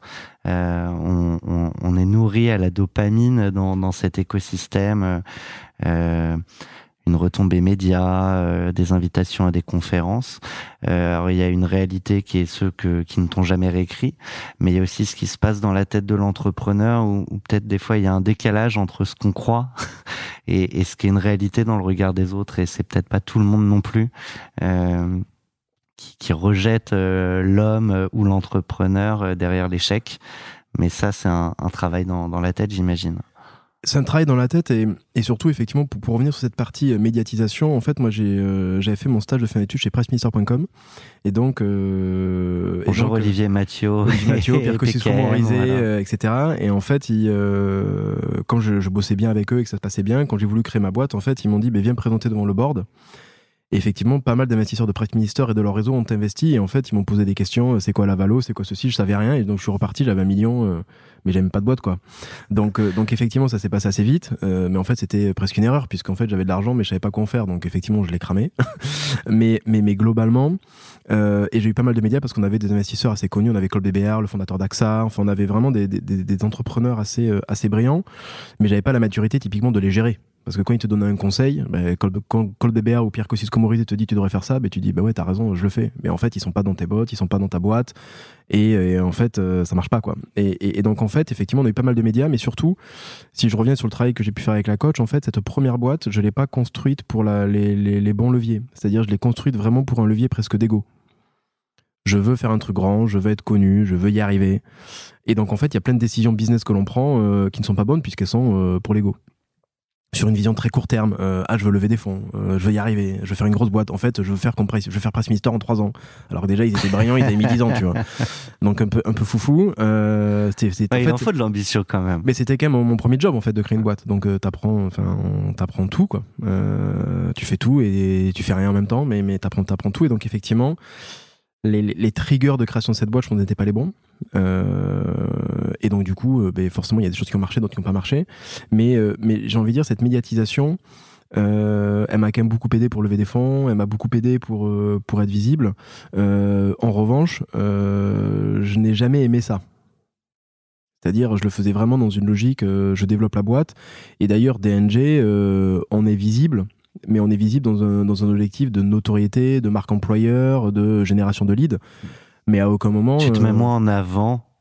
bah, et d'abord la marque. en fait, au début, ça a été un peu moi parce que j'étais un peu DNG free. Maintenant, c'est vraiment la marque. Et euh, à part euh, quelques podcasts euh, et quelques articles de presse spécialisés, je suis plus sur aucune conférence. Euh, en fait, mon travail, il est euh, ben, de gérer euh, le business, quoi. Et donc, du coup, euh, ben, de faire ça déjà bien. Et le reste, on verra plus tard, quoi. Donc, euh, donc effectivement, euh, c'est, c'est, euh, ça a été recentré. euh, Quelles étaient les raisons pour lesquelles j'avais envie d'entreprendre et quelles étaient les choses que j'aimais. Et euh, je dis pas que j'aime pas euh, faire des médias, faire des podcasts. Et, et je pense que c'est quelque chose que j'apprécie en plus. Au, mais... au début, tu m'as dit non. Au début, c'est, euh, en fait, j'ai dit non pendant très longtemps euh, et et puis euh, puis puis euh, puis j'ai des gens chez chez DNG qui commencent à me dire Vincent ça suffit donc donc je commence à, à un peu plus s'ouvrir mais effectivement pendant très longtemps sur DNG par exemple ma communication elle a été principalement LinkedIn quoi Hmm. Mais mais mais mais d'ailleurs tu vois typiquement la DNG c'est une boîte de conseil. Mon premier recrutement ça a été quelqu'un qui s'occupait de la com. Parce que justement je venais du B2C et je savais que euh, pour y arriver on pouvait craquer quelque chose sur la com. Et euh, Le B2B aussi, ça peut être sexy, ça peut, mais ça peut être super sûr. sexy. Et euh, historiquement la plupart des boîtes en B2B elles sortent des cas clients et des livres blancs deux fois par an. Pff, super tout le monde s'en What fiche. Euh, ouais. et donc du coup en fait c'est comment on arrive à, à créer une autorité assez forte sur notre niche sur notre positionnement. Et notre premier recrutement ça n'a pas été des consultants ça a été une personne euh, qui s'appelle Kim qui, euh, qui était justement là euh, pour, pour développer l'autorité de la marque. Et, et je pense que c'est aussi pour ça qu'on a une croissance, c'est que. mais on a communiqué dans un objectif business. pour le coup. Je reviens euh, juste sur un point, premier job, euh, entrepreneur, euh, donc avec tous les apprentissages que tu évoquais, jusqu'à l'apprentissage de comment tu fermes une boîte. Hmm. Ça te fait rire? Parce qu'en fait, t'as beau faire une école de commerce et, et même pour avoir euh, plein de potes, et j'ai fait l'incubateur HEC pour avoir plein de potes qui ont fait des, des masters entrepreneuriaux, euh, en fait, on t'apprend rien. On t'apprend pas à On t'apprend négocier pas un ça, pacte. ouais, Non, ouais. On t'apprend pas à négocier un pacte, on t'apprend pas à négocier un contrat de travail, on t'apprend pas à négocier, euh, euh, en fait, à négocier, ben, euh, qu'est-ce que quels sont les différents niveaux de fin de vie d'une boîte, de sauvegarde, de redressement, de liquidation. En fait, euh, on t'apprend pas, quoi. On t'apprend pas. Euh, on t'apprend à lire un bilan financier et encore, et encore pas vraiment. et apprendre tout seul, ça fait mal? Euh, apprendre tout seul, en fait, cette période-là, ce qui est assez euh, folle, euh, c'est qu'en fait, moi, je l'ai pas vu venir. Euh, je l'ai pas vu venir parce que parce qu'une gestion financière pas assez euh, fine, euh, parce que euh, parce qu'un associé qui gérait ça qui est parti, euh, je l'ai pas vu venir et donc du coup, c'est arrivé de manière assez brutale. Et lorsque c'est arrivé, ben en fait, euh, j'avais pris une DAF à temps partagé, qui est d'ailleurs euh, toujours celle c'est de DNG, qui s'appelle Natacha. Et, euh, en fait, euh, elle me dit Vincent, en fait, tu penses avoir un an de trésor, t'as un mois. Ah. Euh, du coup, ben, il faut préparer une cessation de paiement. Je fais c'est-à-dire, je sais pas ce que c'est. Explique-moi. Bah si tu fais pas, en fait, t'es en faute de gestion. Ok, mais ça veut dire quoi faute de gestion? Et là, tu apprends tout un nouveau vocabulaire, comme la première fois où tu négocies ta levée de fonds avec un pack d'actionnaires. Les draguelangues, les tags, les bad livers, tu fais attendez les mecs, je connais pas ça, on l'a jamais vu, je je viens pas de là. Et puis surtout, culturellement, dans ma famille, j'avais pas ça. Tu vois, aujourd'hui, j'ai des collaborateurs, leurs familles euh, sont des entrepreneurs, en fait, ils ont une culture business qui est très forte, et donc du coup, ils arrivent sur le marché du travail ou de l'entrepreneuriat très mature. Moi, j'avais fait un stage, quoi. Donc, tu vois, je connaissais rien. Et là, tu rentres dans un, dans un niveau de vocabulaire, mais surtout de risque personnel. Paralysé, toi, tu crées ta boîte avec une ambition folle, avec une envie. Et là, on te dit, mais tu sais, potentiellement, toute ta vie, tu vas rembourser. Euh, oh, oh, oh, oh, attends, on va se calmer. Et donc, en fait, euh, en fait c'est l'apprentissage, en fait, il est assez simple. C'est que euh, ben, j'ai parlé à des potes entrepreneurs qui étaient passés par là. Ils m'ont dit, là, tu arrêtes tout. Tu prends un avocat spécialisé là-dessus et t'écoutes tout ce qu'il te dit. Et en fait, ben, c'est ce que j'ai fait et on m'a expliqué et, j'ai suivi et, et, en fait, la boîte a été ce qu'on appelle en liquidation judiciaire avec poursuite d'activité exceptionnelle. Pourquoi poursuite d'activité exceptionnelle? C'est que nous avions des offres de repreneurs. Donc on a pu avoir une poursuite d'activité d'un mois pour finaliser les offres d'acquisition. Et la boîte a été rachetée avec du coup une partie des dettes qui a été, euh, qui a été payée. Bien évidemment, ce qui est assez fou et qu'il faut quand même comprendre, c'est deux choses. La première, c'est que si on a un minimum d'éthique et qu'on est un petit peu le, le- le capitaine du bateau qui qui est le dernier à sortir, en fait, notre taf, c'est de vendre la boîte. De vendre la boîte alors que pertinemment, la personne qui ne touchera rien, C'est toi. c'est toi. Donc tu vois, c'est quand même un mindset assez spécifique, c'est je me bats jusqu'au bout pour que la marque existe, pour que les collaborateurs aient un job, alors même que s'ils n'ont pas de job, ils ont un licenciement économique qui fait qu'ils sont payés plus de 90% de leur salaire pendant deux ans alors que toi, rien. Donc en fait, tu te bats comme un fou pour rien avoir. Donc ça, c'est le premier truc qu'il faut quand même avoir en tête. Donc je comprends qu'il y ait plein de gens qui ne le fassent pas. Mais nous, on s'est battu pour le coup et on avait quatre offres. Donc c'était cool et, euh, et voilà. Et le deuxième truc qui est assez fou, c'est que ce n'est pas toi qui choisis le repreneur. C'est le, liquidateur, ouais. c'est le tribunal qui est allé pour dans notre cas à l'encontre de mon avis, à l'encontre de l'avis des collaborateurs. Ce qui est quand même assez con, puisqu'en fait derrière, la boîte a été rachetée, mais tous les collaborateurs se sont barrés dans l'autre dans, dans- dans l'autre personne, puisqu'en fait euh, ben, c'est pas ce qu'ils avaient choisi. Donc en fait c'est c'est une idiotie. Et en plus, ce que tu apprends, c'est que le liquidateur prend un pourcentage sur la vente de la boîte. Et donc il avait pris une proposition qui était à 100 000 euros de plus que l'autre, parce qu'en fait il prend une cut dessus. Donc lui prend de l'argent, et toi t'en prends pas. Donc ça c'est déjà deux points qu'il faut quand même avoir en tête et qui par définition sont quand même assez violents. Et l'autre chose, je me souviens, la première fois que je suis allé voir le liquidateur, euh, j'ai eu l'impression de, je me souviendrai toute ma vie, c'était rue Saint-Denis. J'y arrive à 8h30. Et déjà, il nous avait dit, vous venez avec tous les... Ça a changé, hein, mais euh, c'était en 2016. Vous arrivez avec tous les papiers, factures, liasses, tout, des quatre dernières années, en papier. en papier. Donc, tu arrives en taxi avec des cartons de fou furieux. Donc, déjà, tu as passé euh, des heures et des heures à imprimer le, imprimer le truc. Tu t'es vraiment éclaté. Et là, de 8h30 à midi, midi, midi et demi, j'avais l'impression d'être en garde à vue. J'ai jamais été en garde à vue de ma vie, mais là, pour le coup, j'ai l'impression c'était une garde à vue d'entrepreneur. C'est-à-dire, euh, ah, mais cette ligne dans votre bilan euh, X, ah, mais une autre ligne dans un truc. En fait, il te, te tourne le cerveau dans tous les sens. Et à la fin, je lui demande, mais juste, vous pouvez m'expliquer pourquoi vous me faites ça? Ben, On veut comprendre si vous maîtrisez votre business et si vous avez fait une faute de gestion. J'ai fait, ok, mais est-ce que vous pourriez m'expliquer ce que ça veut dire faute de gestion Et quelles sont les conséquences? Ben, En fait, la faute de gestion, et c'est là en fait que tu te détends, c'est qu'un entrepreneur ferme sa boîte tout en, est, tout en s'étant enrichi personnellement sur le dos de la société. C'est-à-dire, euh, peut-être j'ai fermé la boîte, mais je me suis acheté une Ferrari. Ou j'ai fermé la boîte, mais avant j'ai vendu les suis- actifs de la boîte euh, et j'ai pris l'argent personnellement. Tu vas me donner un exemple, mais euh, une boîte de location de camions qui, euh, le mec, il vend les camions, il prend l'argent, il ferme la boîte. Tu vois. Et donc là, tu te détends parce que tu dis, bah attends, euh, j'étais payé au SMIC, euh, vu la situation de la boîte, ça fait 4 mois que je me paie pas. Euh, non, il n'y a pas de faute de gestion. Et en fait, tu t'aperçois que tu as été bête parce que tu aurais dû te payer, euh, parce qu'en fait, c'était pas une faute de gestion, enfin, etc., etc. Donc en fait, tu te détends. Mais je suis parti, je suis allé dans un PMU qui était en face, j'ai pris- j'ai bu euh, deux pintes et je suis rentré chez moi, j'ai dormi. C'est une violence folle. J'ai l'image. C'est une violence folle. C'est une violence folle et on n'est pas préparé à ça. On n'est pas accompagné, c'est une violence folle. Et, euh, et, euh, et c'est pour ça que depuis, euh, dès que je vois, je sais, on est dans les mêmes réseaux du MoveJ, de l'IME, dès qu'il y a des entrepreneurs euh, qui passent par là, euh, j'ai fait passer le message à ces, euh, à ces, à ces, euh, à ces réseaux d'entrepreneurs. ben dites-le moi parce que moi j'ai deux trois gens qui ont été game changer pour moi et je pense qu'ils m'ont sauvé. Et euh, parfois, important, un moment et parfois il faut transmettre parce qu'on n'en parle pas. Et, euh, et je pense que c'est super important de transmettre ces expériences, de transmettre ce qui va se passer, de transmettre comment se défendre. Et je me souviens très bien d'une entrepreneur euh, qui avait été extraordinaire, qui m'avait dit Vincent, moi je sors de deux ans de burn-out. Pour te l'éviter, voilà ce que je te conseille de faire prendre une coach. Euh, en fait, ta boîte c'est fini. Donc oui, fais le truc bien Donc bout. accepte aussi. Mais par contre, en fait, maintenant, prends du temps pour toi. Donc, qu'est-ce que tu n'as pas pu faire pendant toutes ces années que tu as envie de refaire? Mais revois tes potes, refais du sport, reprends du temps pour toi, lis, écris, prends une coach, etc., etc., et prends du temps. Et donc, en fait, euh, j'ai pas tout écouté euh, parce que je, financièrement, je pouvais pas prendre du temps, donc j'ai bossé. Mais, mais par contre, j'ai écouté tous les autres sujets et, et, et ça m'a, ça a changé ma vie. Et donc, je pense que c'est très important de transmettre ça parce qu'il y a quand même plus de boîtes qui ferment qui réussissent. Et, euh, et c'est pas parce qu'on ferme qu'on a loupé. Parfois, c'est le contexte. Parfois, on a merdé aussi. Et moi, j'ai, moi, c'est un mix des deux. J'avais pas un bon modèle, je l'ai pas bien fait pivoter, et j'ai pas été bon. Euh, mais c'est pas grave en fait. Sauf que si Ouais. on rentre dans la, crade, dans la case de l'escroc. On va- Ouais. On va mettre ça de côté en partant du principe que c'est pas une majorité de gens. Mais il y a plein de gens qui veulent bien faire et qui se loupent quoi. Et c'est la vie. Et euh, je pense qu'il faut dédramatiser ça. Euh, je pense qu'il faut plus accompagner les entrepreneurs là-dessus. Et, euh, et je pense notamment que euh, on pointe trop du doigt les entrepreneurs euh, qui se plantent. Et effectivement, ceux qui ont fait des fautes de gestion, je pense qu'il faut être très sévère avec eux et on l'est pas assez pour le coup. Euh, et à l'inverse, ceux qui se loupent, c'est pas normal qu'ils se retrouvent sans rien, alors que pendant des années, avec la TVA, avec l'URSSAF, avec les impôts, ils ont cotisé en fait euh, au financement d'une partie de l'économie et qu'ils se retrouvent sans rien. C'est pas normal. Euh, c'est pas normal que euh, il n'y ait pas de communication et d'éducation sur ce que ça veut dire de planter une boîte.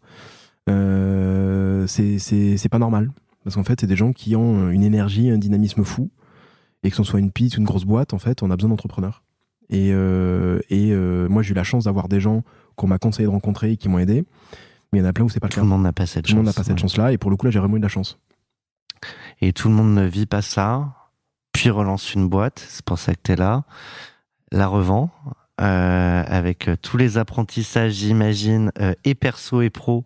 Euh, tu nous diras ce que tu as gardé de, de, de tout ça.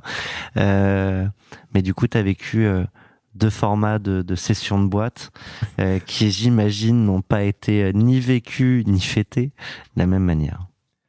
Euh, non, absolument pas. Euh, effectivement, la, la, la première boîte, c'est c'est marrant parce que pendant très longtemps, j'ai j'ai dit que j'avais vendu The Tops. Je n'arrivais pas à Ça, accepter. c'était pour l'écosystème, l'ego, c'était C'était moi, je l'acceptais pas. C'est moi qui l'acceptais pas et qui acceptais pas de dire j'ai planté la boîte. Tu vois, Euh, vraiment, je l'acceptais absolument pas. Et donc, je disais, ben ouais, j'ai vendu la boîte. Et puis, en fait, sauf si tu regardais sur Internet et que tu voyais, il y avait un ou deux articles qui, par... utilisaient le mot liquidation. En fait, euh, personne regardait et ça le faisait, entre guillemets. Euh, et en fait, ben, après, j'en ai parlé, je l'ai planté, mais je l'ai vendu au tribunal de commerce. Parce que, en fait, ce- cet élément de vendre au tribunal de commerce, je trouve que c'est un élément extrêmement important. Dans cette phase-là, tu peux lâcher. Parce qu'en fait, t'as rien à perdre. En fait, t'as rien à perdre, tu touches rien. Tu vas rien gagner. Tu n'as rien à perdre. Et donc, en fait, ce mindset-là, je trouve, de d'être allé jusqu'au bout, a été très douloureux. Mais je pense qu'il est important, pour moi en tout cas, Dans de la dire, euh, reconstruction. je, je suis allé jusqu'au bout, j'ai été un mec bien, j'ai eu une éthique, j'ai planté, mais je suis allé jusqu'au bout et j'ai tout fait pour sauver la boîte et pour sauver les collaborateurs. Donc oui, je l'ai planté, mais je l'ai quand même cédé, euh, cédé là-dedans. Donc tu vois, effectivement, euh, euh, au début, je le disais pas, mais maintenant je le dis un peu différemment. Donc tu vois, ça, évolue, ça évolue avec le temps. Et effectivement, ça a été extrêmement douloureux, mais finalement... le- le- le- le- le- le- le- la vente de DNG a été aussi très douloureuse, mais sur d'autres aspects. Eh ben, tu sais quoi? On va poursuivre le, fil de, de, cet échange euh, et euh, je te propose de revenir sur toute cette phase des négos euh, avec Eleven, peut-être avec d'autres si- s'il y a eu des pistes avant. Et pour ça, tu as choisi de partir en musique sur une musique de Game of Thrones. Je sais que t'es fan. On va écouter.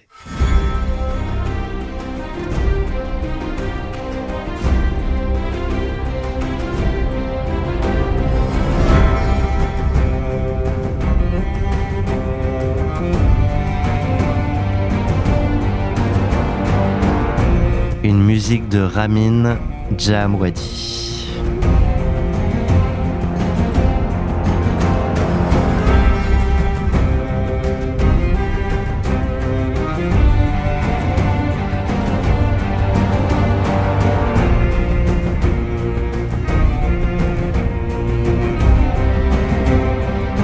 Mais tu vois, dans, cette musique, il y a- plusieurs choses que je voulais euh, en fait euh, partager. Et c'est pas. euh, C'est plus la conquête?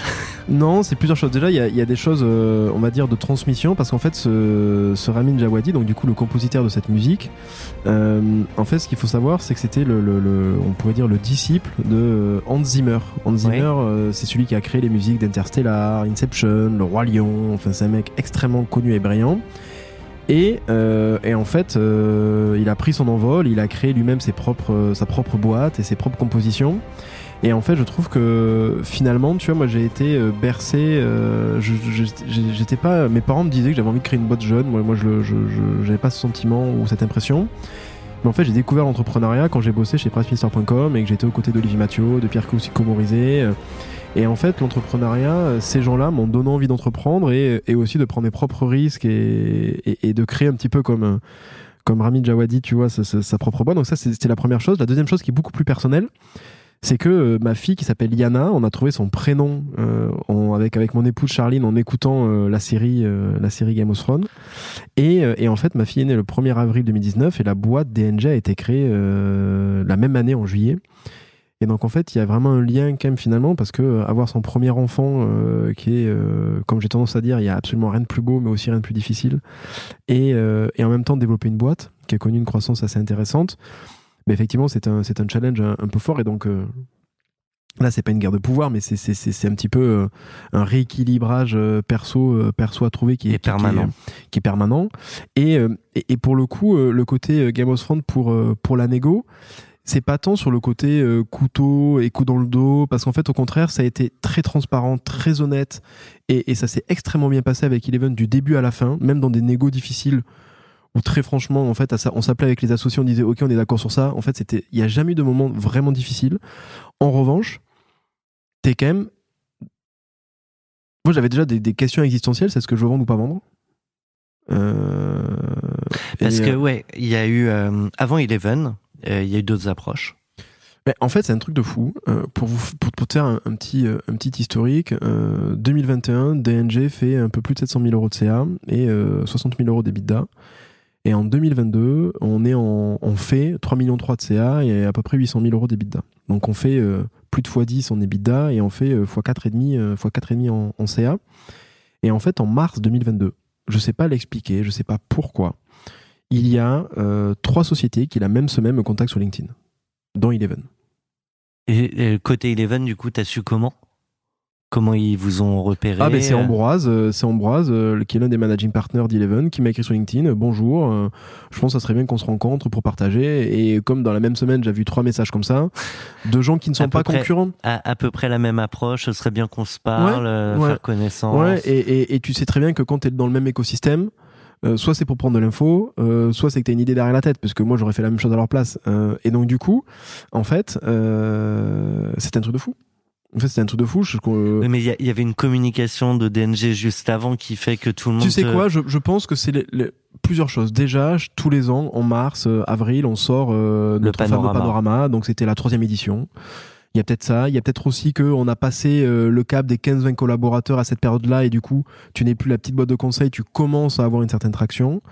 Et troisièmement, on, a, on communique régulièrement sur les clients avec lesquels on travaillait et on commence à travailler sur, on commence à travailler avec les fonds, on commence à travailler avec des corporates. Donc en fait, on était sorti de notre, euh, de notre, de notre réseau de DNVB. Et enfin, je pense qu'il y a un truc, c'est qu'en fait, en mars, les boîtes de conseil ont clôturé leur année fiscale et ils savent le cash qu'ils ont ou pas pour faire des acquisitions, quoi. enfin, je pense qu'après, c'est, donc du coup, ils ouvrent et ils regardent. Donc trois prises de contact via. LinkedIn, Ouais. trois boîtes de conseil. Oui. Ok. On peut parler, alors je sais pas si on peut les nommer les autres, mais peu importe. Euh, tu rencontres les trois? Ouais, je rencontre les trois. Euh, Il y en a une qui shoot une LOI, euh, donc une, une lettre d'intention euh, fin avril. Directement. Direct. Direct. Euh, et, euh, et après, euh, et après Eleven, je déjeune avec eux, je crois, mi-avril. Euh, et, et eux proposent une LOI, une première LOI fin mai. Fin Ok. mai. Et le troisième, très vite, ça l'a pas fait. Pourquoi? Parce qu'en fait, nous, on avait déjà cet écosystème avec la brique stratégie, e-commerce et club. Et lui avait déjà un groupe avec plusieurs filiales. Et en fait, il Et voulait. certaines euh, se marchaient un peu dessus. Mais en fait, lui, ce qu'il voulait, c'est la brique e-commerce, je le mets dans ma brique commerce, la brique strat dans la brique strat, et donc du coup, toi, tu deviens un, Oui. un partenaire, mais du coup, je perds mon écosystème, et donc du coup, ça me plaisait pas du tout, parce qu'en fait, pour le coup, Tu cherchais pas à vendre. moi, je cherchais pas à vendre, j'ai pas pris de banque d'affaires, j'étais totalement du coup en direct avec euh, avec les, les acquéreurs potentiels. Certains s'en sont voulus à ce micro de pas avoir été plus accompagnés. euh, Alors, moi, je n'avais pas de banque d'affaires. Par contre, comme je l'avais fait pour The Tops, j'avais créé un comité stratégique chez DNG avec Samuel de My Julie Candle. Il y avait Johan Hébert, euh, qui a quand même euh, vendu une, qui a monté une boîte jusqu'à Ouais. 35 millions euh, de CA de conseils et après qui a dirigé un groupe de plus de 100 millions. Donc, il avait fait des dizaines d'acquisitions, donc il savait ce que c'était. Et Corinne. Et euh, Corinne euh, qui est aujourd'hui CEO de Compte, mais qui avant avait été CEO de PrestaShop, de Le Guide, qui est dans plein de board et qui a fait des acquisitions et qui savait aussi très bien ce secteur. Donc, en fait, Oui. visuellement, face aux acquéreurs, j'avais personne, mais il n'y avait aucune discussion, aucune décision. Pour te dire, les LOI, on les a lus euh, à 4 en faisant du markup. Donc en fait, j'avais des gens très expérimentés en qui j'avais une conscience presque aveugle qui me conseillaient. Et en plus, des gens que je connaissais depuis, euh, depuis presque 10 ans. Donc il y avait aussi ce côté perso c'est qu'est-ce que tu veux toi en tant que personne et est-ce que le deal est bon ou pas bon? Donc tu vraiment. Et surtout des gens qui sont très pragmatiques, assez froids et euh, qui partent pas dans les tours pour X ou Y raison. Et donc en fait, euh, facialement j'étais seul, mais en fait j'étais pas du tout. Hmm. Donc euh, j'étais pas du tout. Et en même temps, euh, c'était très bien parce que du coup c'était vraiment euh, pas un deal, pas un deal dans le sens intermédiaire à chercher le meilleur deal, mais plutôt quel est le bon équilibre finalement de, de projet. Et donc tu vois typiquement c'est Johan, Samuel, Corinne m'ont très vite posé les questions, mais t'avais pas prévu de faire un deal parce qu'une fois plus moi mon projet il était sur 10 ans.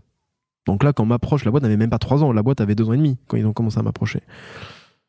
Je l'avais pas du tout prévu. Et puis surtout, on était en début d'année 2022. Donc moi, je leur disais mon budget, mais euh, il était, on était en mars, quoi. Donc il n'était pas fait le budget, tu vois. Et, euh, et donc en fait, le sujet, très vite, il a été, mais qu'est-ce que, si tu faisais un deal, qu'est-ce qui t'intéresserait dans le deal? Pourquoi tu irais? Et, euh, et en fait, il y avait plusieurs choses qui sont ressorties. Déjà, c'était le, les gens. Est-ce que j'ai envie de bosser avec ces gens-là? Parce que c'était aucune des acquisitions était le lendemain tu pars. C'était de suite des acquisitions à chaque fois d'associations.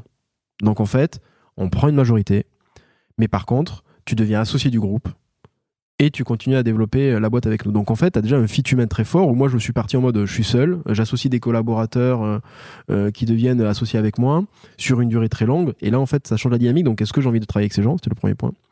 Le deuxième, est-ce que je croyais au projet industriel? C'est-à-dire est-ce qu'ils allaient Mhm. pouvoir me permettre de développer des choses que je n'arrivais pas, aller Des plus vite, aller plus loin Mhm. euh.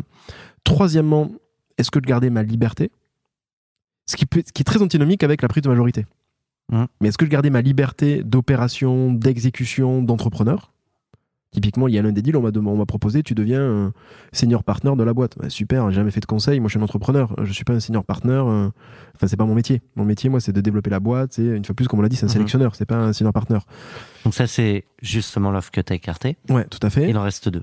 Non, justement, ça c'était, euh, c'est pour ça que j'ai écarté la deuxième offre. Ah. Notamment pour ça. Et le dernier point, c'était, euh, ben, est-ce que ça me permet, après 10 ans d'entrepreneuriat, de commencer à sécuriser un peu personnellement aussi, tout en ayant une vision future euh, financière, patrimoniale assez intéressante? Et donc en fait, déjà j'ai posé tous ces sujets au départ pour finalement euh, très vite voir dès les premiers échanges. Parce qu'en fait, dans leur, dans leur email LinkedIn, j'ai de suite capté qu'on allait parler de ça. Et donc en fait, avant même, j'avais parlé à Corinne, à Johan, à Samuel. Et de suite, ils m'avaient posé les bonnes questions comme des très bons mentors savent le faire. Euh, C'est euh, mais qu'est-ce que tu veux? Qu'est-ce qui t'intéresserait? Et donc du coup, très vite, je savais quels étaient mes no-go et quelles étaient les choses qui me motiveraient à aller un peu plus vite et à avancer, avancer potentiellement dans un deal. Du coup, là, il reste que Eleven. Il reste que Eleven fin juin.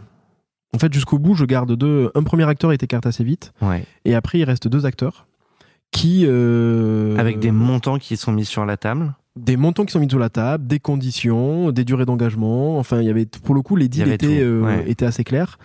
Euh, et, et du coup, effectivement, euh, à la fin, je choisis Eleven. Et l'offre la mieux disante était celle d'Eleven Non. aussi? Même non, pas? non, non. À court terme, ce n'était pas celle d'Eleven. Mais par contre, euh, c'est celle qui me permettait d'être le plus indépendant, celle qui me permettait de travailler avec des gens avec qui j'avais confiance, celle qui me permettait pour le coup d'avoir une projection patrimoniale beaucoup plus intéressante parce qu'Eleven est sous LBO. On pourra revenir après sur, sur les mécaniques, Ouais. mais du coup, euh, en étant associé à eux et au groupe, mais ça me permettait euh, d'avoir une sécurisation assez forte sur euh, une sortie future. Euh, qui dépend des résultats bien évidemment mais, mais je veux dire en partant du principe qu'on s'est bien bossé Euh, parce que du coup un fonds LBO a obligatoirement une, une horizon de sortie. Mhm. et donc du coup ben, euh, tu, tu l'as dans le temps. Tu sais pas combien tu sais pas vraiment quand et tu sais mais tu sais qu'il y en aura un obligatoire. Une fois plus sur un métier assez basique comme l'autre en multi-debitda donc si tu fais une projection euh, par rapport à tes parts tu arrives très vite à des calculs à des calculs euh, finaux. Et donc en fait effectivement c'est Eleven que, que, je, que je choisis Euh, un mot sur le mécanisme, puis après on va rentrer Mhm. quand même, même si ça s'est bien passé, j'imagine qu'il y a quand même des discussions. Mhm. D'ailleurs, tu, tu en as évoqué au moins sur un point tout à l'heure. C'est quoi le, la structure du Le deal? mécanisme est assez simple. En fait, ils ont pris 51% du capital à signature, avec du coup, euh, avec du coup euh, un cash out associé payé dans le temps en fonction de performance. Et après, en fin d'année 2023, moi, je deviens associé d'Eleven en fonction des performances de DNG. Donc en fait, je remonte en tant qu'associé euh, qu'associé Eleven, donc je prends une part du capital du groupe Et cette part qui peut être amenée à varier en fonction des résultats, du coup. en fonction des, résultats des leurs et des nôtres en fait parce qu'on va prendre leur EBITDA, le nôtre et du coup on va voir Et quelle est la part du groupe. Et donc en fait, c'est ça qui m'a intéressé dans le deal, c'est que ce n'est pas une, effectivement, c'est une vente, une acquisition, mais en fait, c'est vraiment une association. C'est-à-dire dès le départ, Eleven n'est pas arrivé en disant, je veux te racheter et si tu pars dans trois mois, on s'en fiche, on a pris 100% du capital, euh, en tes équipes, on les intègre aux nôtres. Non, Eleven s'est vraiment dit, on veut plusieurs choses. Un, on veut euh, un ou plusieurs nouveaux associés au niveau groupe. Donc on te propose vraiment une association et donc tu vas avec nous jusqu'au prochain LBO. Parce qu'ils venaient de closer leur deuxième E LBO, ils avaient fait un premier LBO avec Isaïe, et là ils venaient d'en faire un avec Candera euh, début 2022. Donc en fait l'idée c'était de te dire, tu vas avec nous jusqu'au prochain LBO, donc on cherche un ou plusieurs associés. Deuxièmement, euh, on veut rajouter des briques différentes de ce qu'on a historique. Eleven était, est toujours extrêmement fort en data et en IA, en stratégie digitale, mais sur des secteurs sur lesquels on n'est pas, Mm. et euh, en private equity. Donc en fait des choses sur lesquelles nous ne sommes pas, Avec des clients très grands groupes aussi. très grands groupes sur lesquels nous ne sommes pas, avec des, des fonds fantastiques sur lesquels nous n'étions pas. Donc en fait, un cœur de métier dans lequel on, on avait envie de se projeter, mais en même temps des expertises très différentes. Ce qui fait que tu peux apporter, tu peux approcher un même client avec deux angles très différents et avoir des infos communes. Donc du coup, Et là encore, la possibilité de se faire des passes D. euh, de se faire des passes décisives, etc. Et le troisième point, une fois plus, c'est que il ne voulait pas un senior partner, il voulait un entrepreneur et une équipe d'entrepreneurs, parce qu'en fait, je suis pas seul, j'ai aussi mes associés, euh, qui, qui ont tous ce même mindset. Et du coup, euh, l'idée était vraiment de créer cette équipe et donc, euh, et donc de garder cette liberté et surtout pas de se dire on intègre tout le monde à la façon de travailler d'Eleven, mais plutôt on va garder DNG qui a une super dynamique, qui fait x4 en CA. euh, Eleven est une boîte qui a, presque 15 ans, donc qui, qui fonctionne très bien, qui est très rentable, mais, mais qui n'a pas le même rythme de croissance que nous. Eleven est plus gros que nous, mais nous on a un rythme de croissance plus fort. Et donc du coup, c'était de se dire, ben, ça a l'air de marcher, on va surtout pas euh, rentrer dedans pour essayer de casser le truc. quoi. Et au, au contraire, c'est comment on essaie d'a- d'accélérer la mécanique plutôt, plutôt que l'inverser.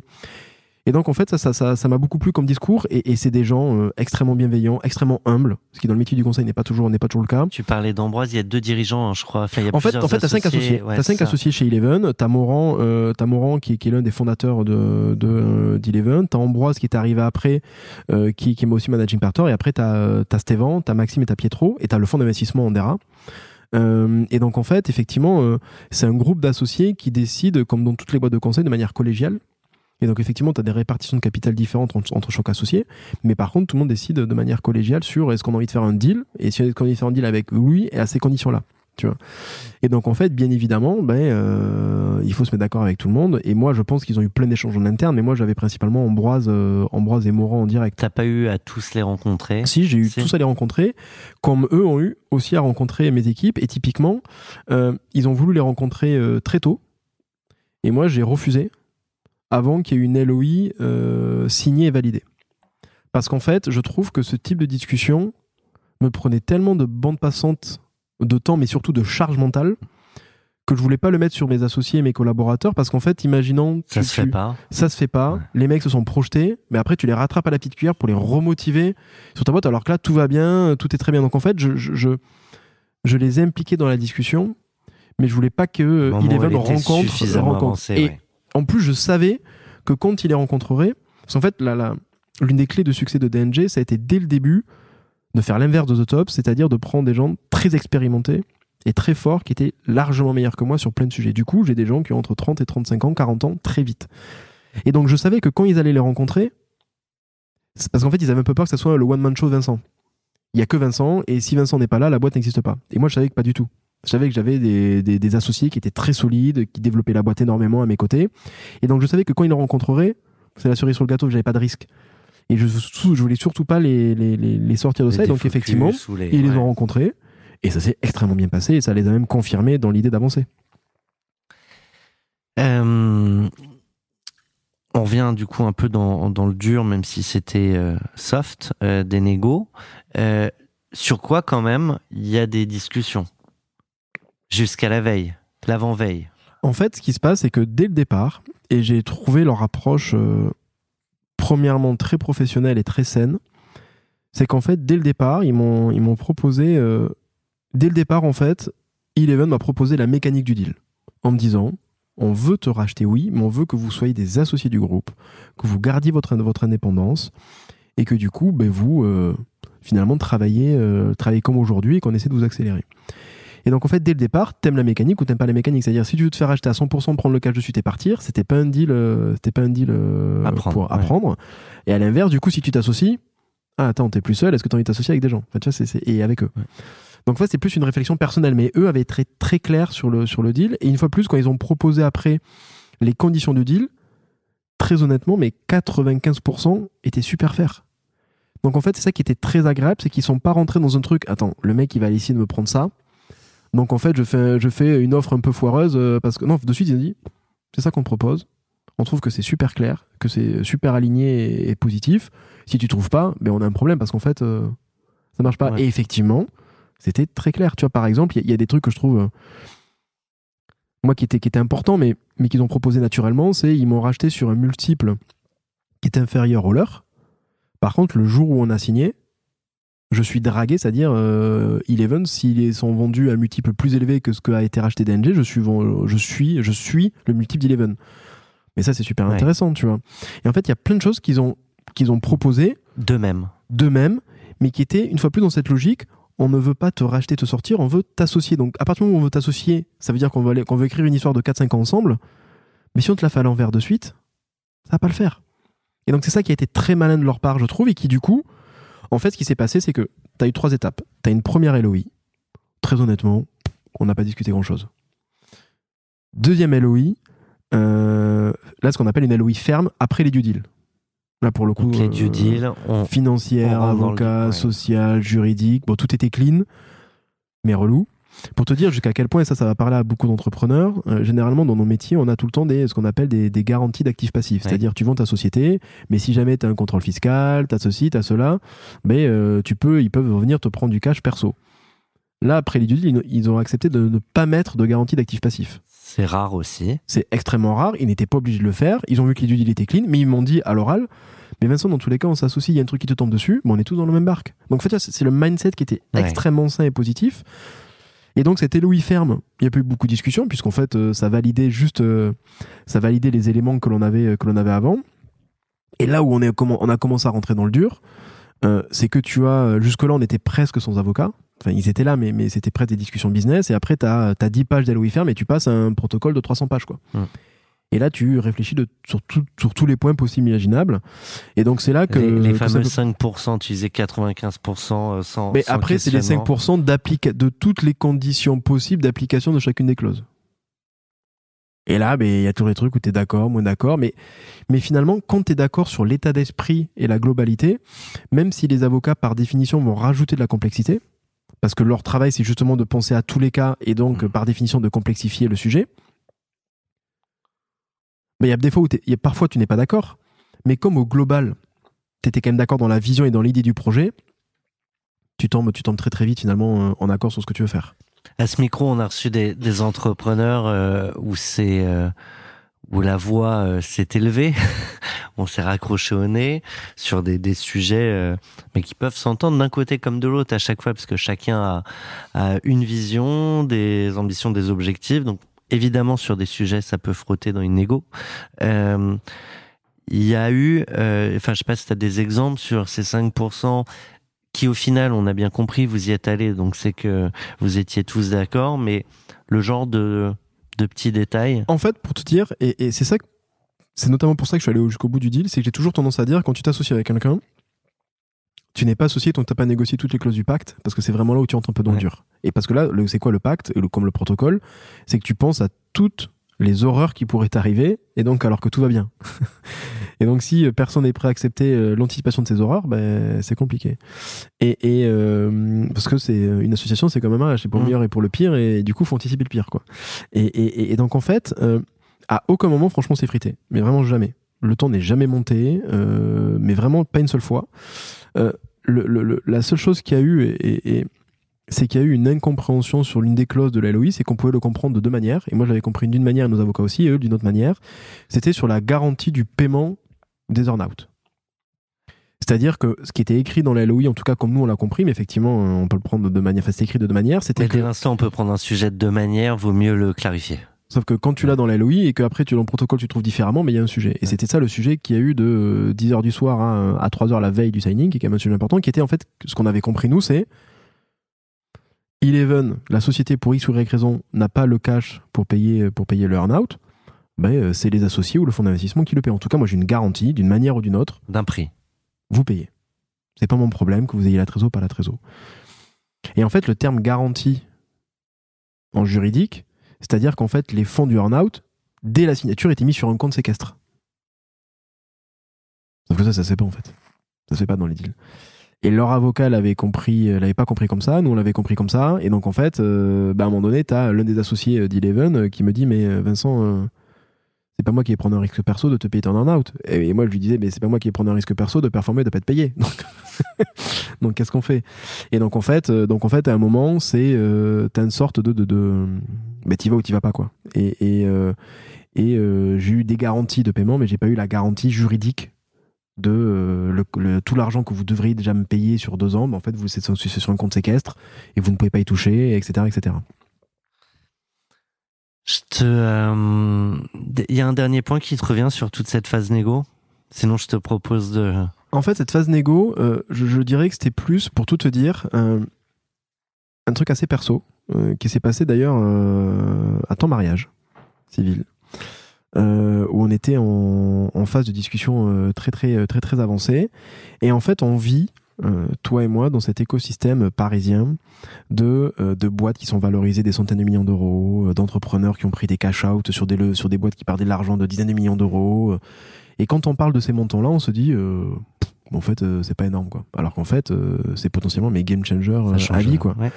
Et en fait, j'arrivais pas à me décider, mais est-ce que c'était un bon deal, pas un bon deal Est-ce que je devais le prendre maintenant Est-ce que je devais attendre un, deux, trois ans? Parce qu'en fait, le fait qu'il y ait trois acteurs qui veuillent faire un deal, C'est un signe que. moi je m'étais dit, ok, DNG intéressant, ce qu'on est en train de faire une traction, le deal se fait pas là, Ok, dans un an, si je continue à performer, le deal sera meilleur. Et donc en fait, j'étais vraiment, est-ce que je le prends maintenant ou est-ce que je le prends plus tard? Ou est-ce que j'en fais un plus tard? En fait, c'est ça vraiment la décision. C'était pas tant 11 ou pas 11, c'était, mais est-ce qu'en fait, moi, j'ai envie de faire un deal ou est-ce que j'attends? Et à un moment, euh, pendant ton mariage, j'ai appelé mes potes d'enfance, qui ne sont pas dans cet écosystème, mais qui me connaissent depuis la maternelle, tu vois, et je leur ai dit, euh, les gars, mais vraiment, vous en pensez quoi? Est-ce que je devrais le faire? Pas le faire et en fait, ils ont eu une, une, une approche euh, extrêmement pragmatique, mais ils m'ont dit, mais Vincent, euh, est-ce que tu pensais, euh, sors de ton écosystème, un jour euh, pouvoir faire ça? Est-ce que tu pensais euh, un jour pouvoir vendre ta boîte? Est-ce que tu penses que ça, c'est game changer, sans penser aux autres? Et en fait, de manière très pragmatique, euh, moi d'où je viens, de, de, de, du village d'où je viens, de l'écosystème que j'ai, de la famille que j'ai, mais c'est absolument game changer.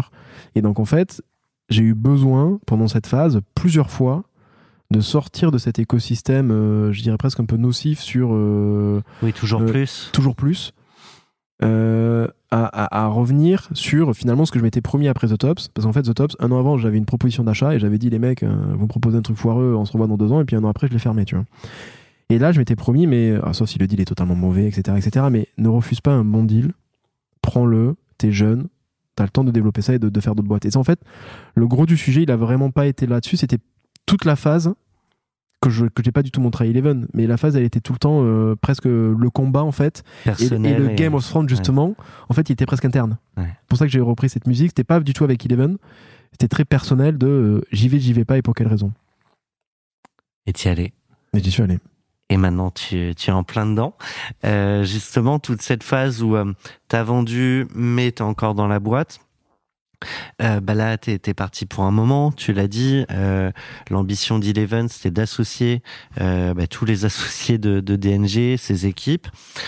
Donc, ça nous amène à une musique, Chasing Cars de Snow Patrol, pour raconter toute cette phase dans laquelle tu es.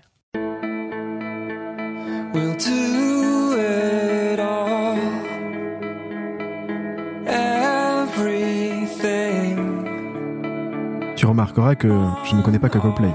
Non, mais je suis, je suis bluffé. Il y a plus de variété qu'à ton mariage. Si on doit parler des mariages des uns, des autres. euh, Ouais.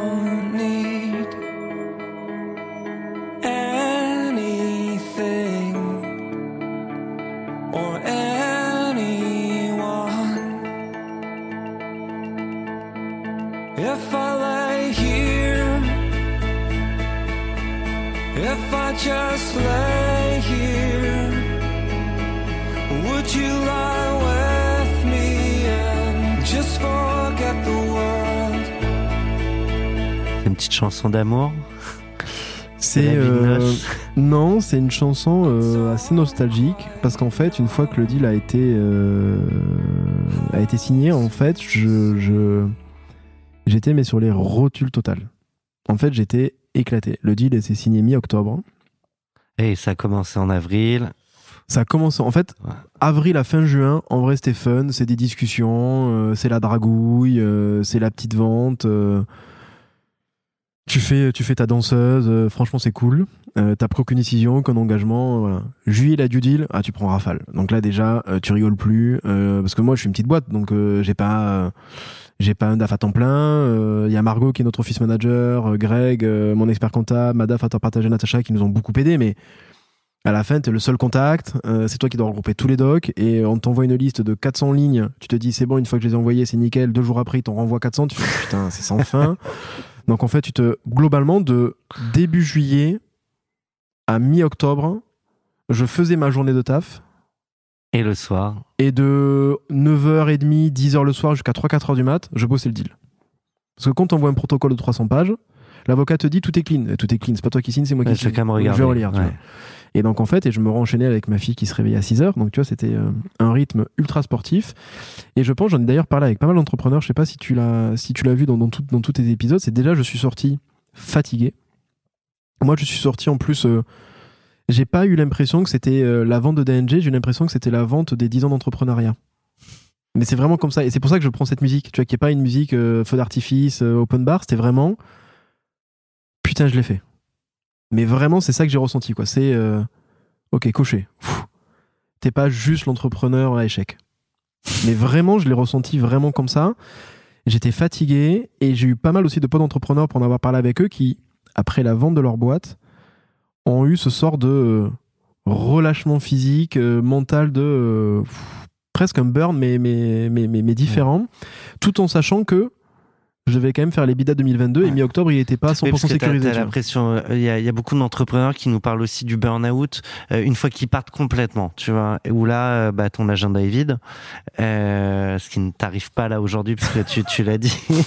J'aimerais bien. T'as as des objectifs et du coup c'est c'est aussi euh, c'est assez rare euh, qu'on qu'on prenne des, des entrepreneurs qui sont encore euh, dans ça nous arrive de temps en temps mais je trouve ça intéressant aussi c'est parfois on a plus d'infos euh, croustillantes euh, quand tout est fini qu'il n'y a plus aucun enjeu Euh, bon là a priori tout s'est bien passé mais Là, je trouvais intéressant aussi de t'avoir alors que bah, t'es dedans, euh, que t'as encore, euh, a priori t'es dedans pour un moment, hein, tu l'as dit, c'est une vision à plusieurs années. Euh, mais là, il y a, tous les sujets de burn-out, les objectifs à remplir. En parallèle, on est quand même avec pas mal de crises qui se superposent, donc euh, je sais pas à quel point ça, touche vos, vos mais ça doit trotter dans la tête. Bah en fait, je te dis, c'est- un mix d'émotions et à aucun moment, euh, le jour de la signature ou les semaines après la signature, c'était euh, la fête, quoi. Une fois plus, j'ai vraiment ressenti, je n'ai pas vendu d'NG, j'ai validé 10 ans d'entrepreneuriat difficile. Tu vois. Et donc, du coup, tu as une satisfaction, tu as une certaine fierté. Le valider, c'est quoi? C'est je mets un peu de sous de côté perso pour C'est me. quoi, c'est même pas ça. Pour te dire, euh, l'argent que j'ai touché, il est toujours sur mon compte courant. Donc, il y a rien, euh, neuf lises, ils, ouais. ils ont du travail au moins, tu vois, avec moi. C'est pour te dire à quel point j'ai pas vendu la boîte pour, pour, pour l'aspect, per- pour l'aspect, euh, pour, pour l'aspect euh, cash, parce qu'en fait, c'est encore sur, sur un compte courant. Donc, tu vois, c'est, ridicule. T'as peut-être pas le temps de t'occuper de ça non Oui, mais ça veut aussi Ouais. dire que je l'ai pas fait pour ça. Ouais. Sinon, je passerais une demi-journée par semaine euh, à le placer, à l'investir, etc. Je l'ai vraiment fait, euh, je pense, mais euh, pour cranter un truc perso. Je l'ai fait. Comme tu l'as dit, je suis pas que l'entrepreneur Ouais, échec. Je l'ai fait. Et, et je pense que c'était un truc euh, qui était important pour moi. Et je pense aussi pour ça que j'ai pris ce deal. Et maintenant, euh, je m'éclate dans le développement de la boîte, dans les nouveaux challenges. Mais donc, du coup, il y avait ce truc très perso ou post-signature. En plus, c'était pas la fête, quoi. Tu vois, je suis pas allé en boîte, euh, open champagne, euh, etc. C'était en mode euh, la vie continue et je suis soulagé, quoi. Vraiment, c'était le, le- on m'a souvent proposé la question. euh, ah, euh, d'ailleurs, Johan, Corinne, Samuel ou d'autres potes. Ah, mais tu dois être trop content. Non, je suis soulagé. Je suis juste soulagé. C'est tout, rien d'autre. Tu vois. Et, et- et effectivement, en, dé- euh, en plus, euh, mi-octobre, je devais encore délivrer les bidas, donc il fallait, euh, fallait s'y filer. Et franchement, euh, j'avais plus rien. Donc tu vois, je suis allé dans les réserves. Et en décembre, je devais prendre juste entre Noël et le jour de l'an. Et en fait, euh, j'ai pris trois semaines. J'étais, j'étais, j'étais éclaté. J'étais éclaté. Et, euh, et ce début d'année 2023, je pense que pour, beaucoup, est très incertain. On a des briques qui cartonnent, on a des briques qui sont plus en difficulté. Euh, globalement, ça va. hein. On fait aujourd'hui, tu vois, notre objectif, c'est de faire plus 45-50% sur l'année. Euh, on le fait sur le premier trimestre, donc, donc on y est. Mais je pensais que ça serait plus facile et ça l'est pas. Donc du coup, je suis pas en détente. Ouais. Je suis pas en détente totale. Il faut, faut continuer quoi. Donc c'est, c'est et une fois plus. C'est le deal que j'ai fait aussi, c'est-à-dire j'ai pas fait un deal. euh, Pour six mois après, euh, tu pars et tu joues au golf. J'ai fait un deal où euh, l'objectif financier le plus important, il est au prochain tour. Que je suis associé avec des gens et ces associés, ben, j'attends d'eux, j'attends ouais. d'eux. ben, on s'est engagé mutuellement. Il y a une Ouais. sorte, t'as le contractuel qui fait que, ben, comme toute association, si j'ai envie de partir, je pars Et t'as le moral. mais t'as le moral, euh, et comme tu l'as vu euh, sur The Tops, euh, il y a une certaine éthique. Euh, si ça se passait très mal, euh, j'aurais aucune euh, problématique à me dire je pars, mais ça se passe bien, très bien humainement. C'est des gens super qui m'apportent des choses et j'espère qu'on leur apporte aussi des choses, mais surtout, euh, j'ai envie que ça marche. Tu vois, parce qu'une fois plus, moi je m'étais projeté sur 10 ans, on en est qu'à 4 ans, donc, euh, donc on n'y on y est pas encore. Il y a un, un truc quand on parle de cette phase euh, où t'as vendu mais t'es encore dedans, euh, où des fois il y a des dissonances. Alors je sais que t'as beaucoup dans le deal validé ta liberté à venir, mais entre le papier et la réalité, parfois à des détails, tu te rends compte que t'es plus chez toi. Aujourd'hui, j'ai absolument pas sentiment. J'ai l'impression que rien n'a changé. Mais vraiment, c'est-à-dire qu'en fait, dans le deal, ils sont majoritaires, mais il y a quand même un point qui était important et, et ça, euh, on n'a pas négocié, mais on voulait le clarifier très fortement. C'était que la seule chose qu'ils peuvent invalider, c'est si je prends de la dette sur DNG. Tout le reste, les recrutements, les choix stratégiques, je les prends. peut-être une limite de montant de dépenses euh, à checker. ouais, valider. mais qui a, je crois qu'il y a 200 000 euros. J'avais jamais dépensé plus de 200 000 euros en 3 ans, donc tu vois, je l'ai signé en mode. euh, c'est le même, c'est le même niveau qu'ils ont eux avec leurs investisseurs. Ouais. Donc tu vois, je veux dire, euh, je m'en- je fichais. Euh, et puis je recrute pas des mecs à 200K tous les 4 matins, donc euh, donc donc je, je, je suis pas très, je suis pas très inquiet. En fait, le sujet, ça n'a rien changé. Les deux trois choses que ça a changé, c'est que je suis associé avec des personnes que je ne connaissais pas. Mine de rien, t'as beau faire un deal, euh, Mm. tu les connais Je pas. connais pas encore. Et pourtant, tu associé avec eux sur la durée. Et tu sais que tu as beaucoup de synergie business à créer. Et donc, c'est le temps, ce que j'avais sous-estimé, c'est la nécessité et le temps à passer avec ces nouveaux associés pour créer du lien, créer des synergies business. Et ça, je l'avais sous-estimé. Mais à aucun moment, ils me demandent un reporting. À aucun moment, euh, ils, me demandent t'en es où. À aucun moment, ils interviennent dans la boîte pour euh, parler, pour euh, dire quoi que ce soit. Euh, ils sont pas du tout intrusifs, bien au contraire. Alors effectivement, euh, si je leur montrais des chiffres euh, catastrophiques, euh, Oui, peut-être qu'il y aurait quelques discussions. tu vois là, t'as par exemple, ils viennent de finir d'auditer les comptes 2022 pour valider. Euh, ben en fait, euh, tout ce qu'on leur a envoyé en compta, ils l'ont tous validé à 100%. Donc ça crée une confiance aussi. Oui. Tu vois, on a fait un deal sur une boîte qui nous a dit qu'elle ferait ce chiffre, elle le fait, c'est validé par notre expert comptable. Donc du coup, tu crées une fois plus, comme eux, ils ont voulu créer un lien de confiance.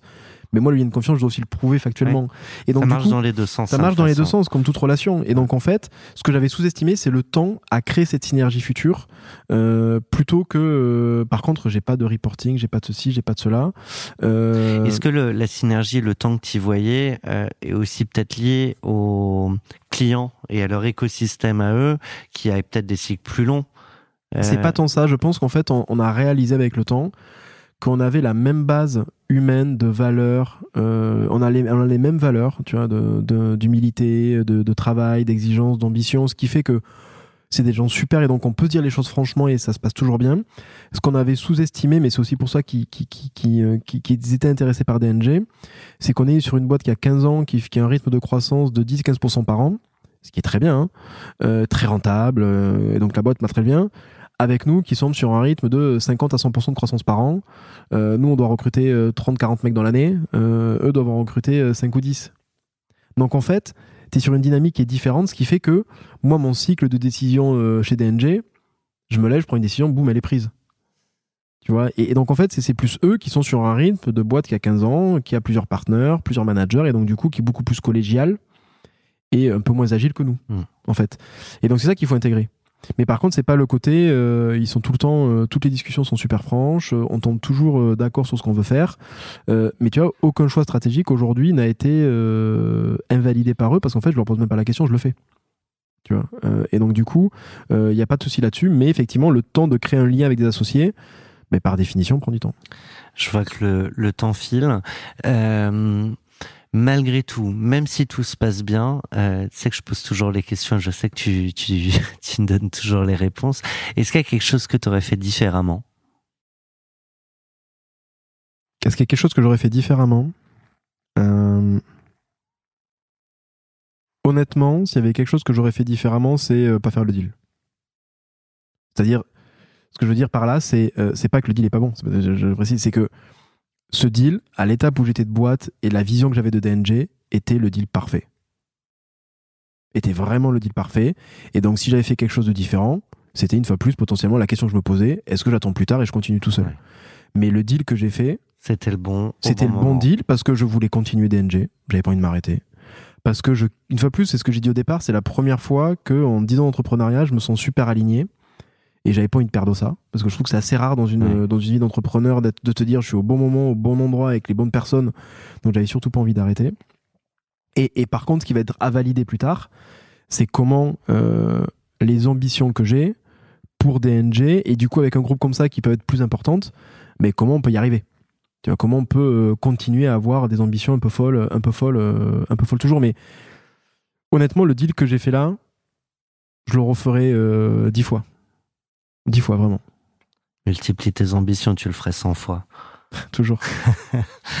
Je te propose euh, de quasi conclure euh, notre échange pour euh, parler de la suite. Alors, tu n'y es pas encore, tu l'as dit, hein, vous êtes euh, mariés euh, pour un petit moment. N'empêche que on va pas changer tout notre format cash out juste pour toi, mon cher ami.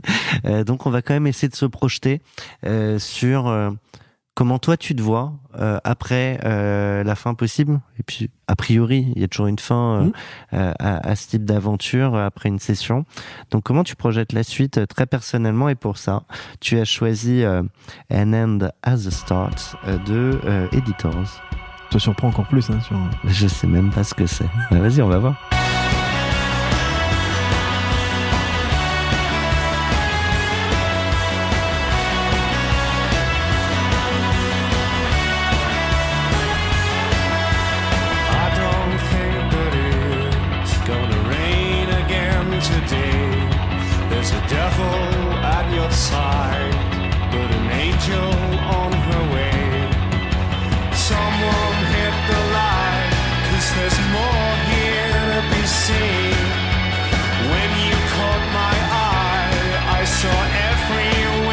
Avoir le clip, c'est pas tout récent. Je ne vois pas le clip et je ne regarde pas de clip. ah, mais ce qu'il faut savoir, et mes potes d'enfance te le diraient, euh, tu en connais plusieurs, j'écoute les mêmes musiques depuis que j'ai 15 ans. Donc, effectivement, en ayant 35, ça a 20 ans, toutes les musiques que tu as eues là ont globalement euh, bien 10-20 ans, quoi. J'ai pas vois. le temps de me refaire une éducation musicale. Je n'en ai pas, moi, donc au moins. Du coup, elle n'a pas changé depuis mes 15 ans. Effectivement, quand on voit le clip, c'est vieux. La, la HD n'existait pas, quoi. Et, et comme t'es un très gros danseur, c'était peut-être ton premier slow aussi. Non. non, au grand regret de Charline, il n'y a pas beaucoup de slow, non. Euh, donc là, je t'ai demandé de te projeter, donc t'as choisi ça. Ouais. Mais j'ai choisi en fait à chaque fois des, des musiques surtout qui, euh, que j'aimais bien mais qui m'inspiraient par leur titre. Et, et effectivement, euh, None at the Start me parle pas mal puisqu'en fait, euh, je trouve qu'il y, y a- vraiment eu euh, la session de DNG euh, qui n'est pas une fois plus une session à 100% où je reste impliqué à 3000% sur plusieurs années. En fait, c'est un nouveau départ puisqu'en fait, à partir du moment où je me suis embarqué dans cette aventure, il y a une deadline qui est la fin de ce, de, de ce LBO. Et donc moi, mon focus, il est vraiment, on va dire, à fin 2023, c'est-à-dire euh, valider que l'on fait la performance pour vraiment devenir associé d'Eleven. Donc tu vois, ça c'est une première étape à valider euh, très clairement, même si très honnêtement aujourd'hui Eleven me considère comme étant déjà associé et que moi je me comporte comme étant déjà associé du groupe. Mine de rien, c'est- tant que c'est pas fait, euh, c'est pas fait officiellement. Donc ça c'est mon premier objectif. Et le deuxième, c'est effectivement d'aller à ce prochain LBO qui est en fonction des durées entre 2 et 3 ans. Donc c'est pas non plus des horizons fous, mais moi j'étais parti pour ça, donc ça me, enfin c'est Oui. plein d'entrepreneurs diraient mais après avoir vendu ta boîte, moi tu restes trop longtemps. Moi c'était c'était mon objectif et après si ça se passe pas bien, mais je partirai. Mais mais si ça se passe très bien, j'ai c'est vraiment Aucune mon objectif, raison aucune raison de partir puisque je resterai indépendant, ma boîte continue. En revanche, les, les sujets qui vont se poser, c'est est-ce que dans cette dans cette phase de 2-3 ans, mais comment euh, DNG évolue, comment Eleven évolue et quelle est ma part à jouer là-dedans? Quelle est la part qui me laisse jouer? Quelle est la part que j'ai envie de jouer? Donc ça, ça sera, on va dire, un- une première, une, une autre étape importante. Et puis après, du coup, en fonction de ça, ben, le prochain LBO, tout est redessiné.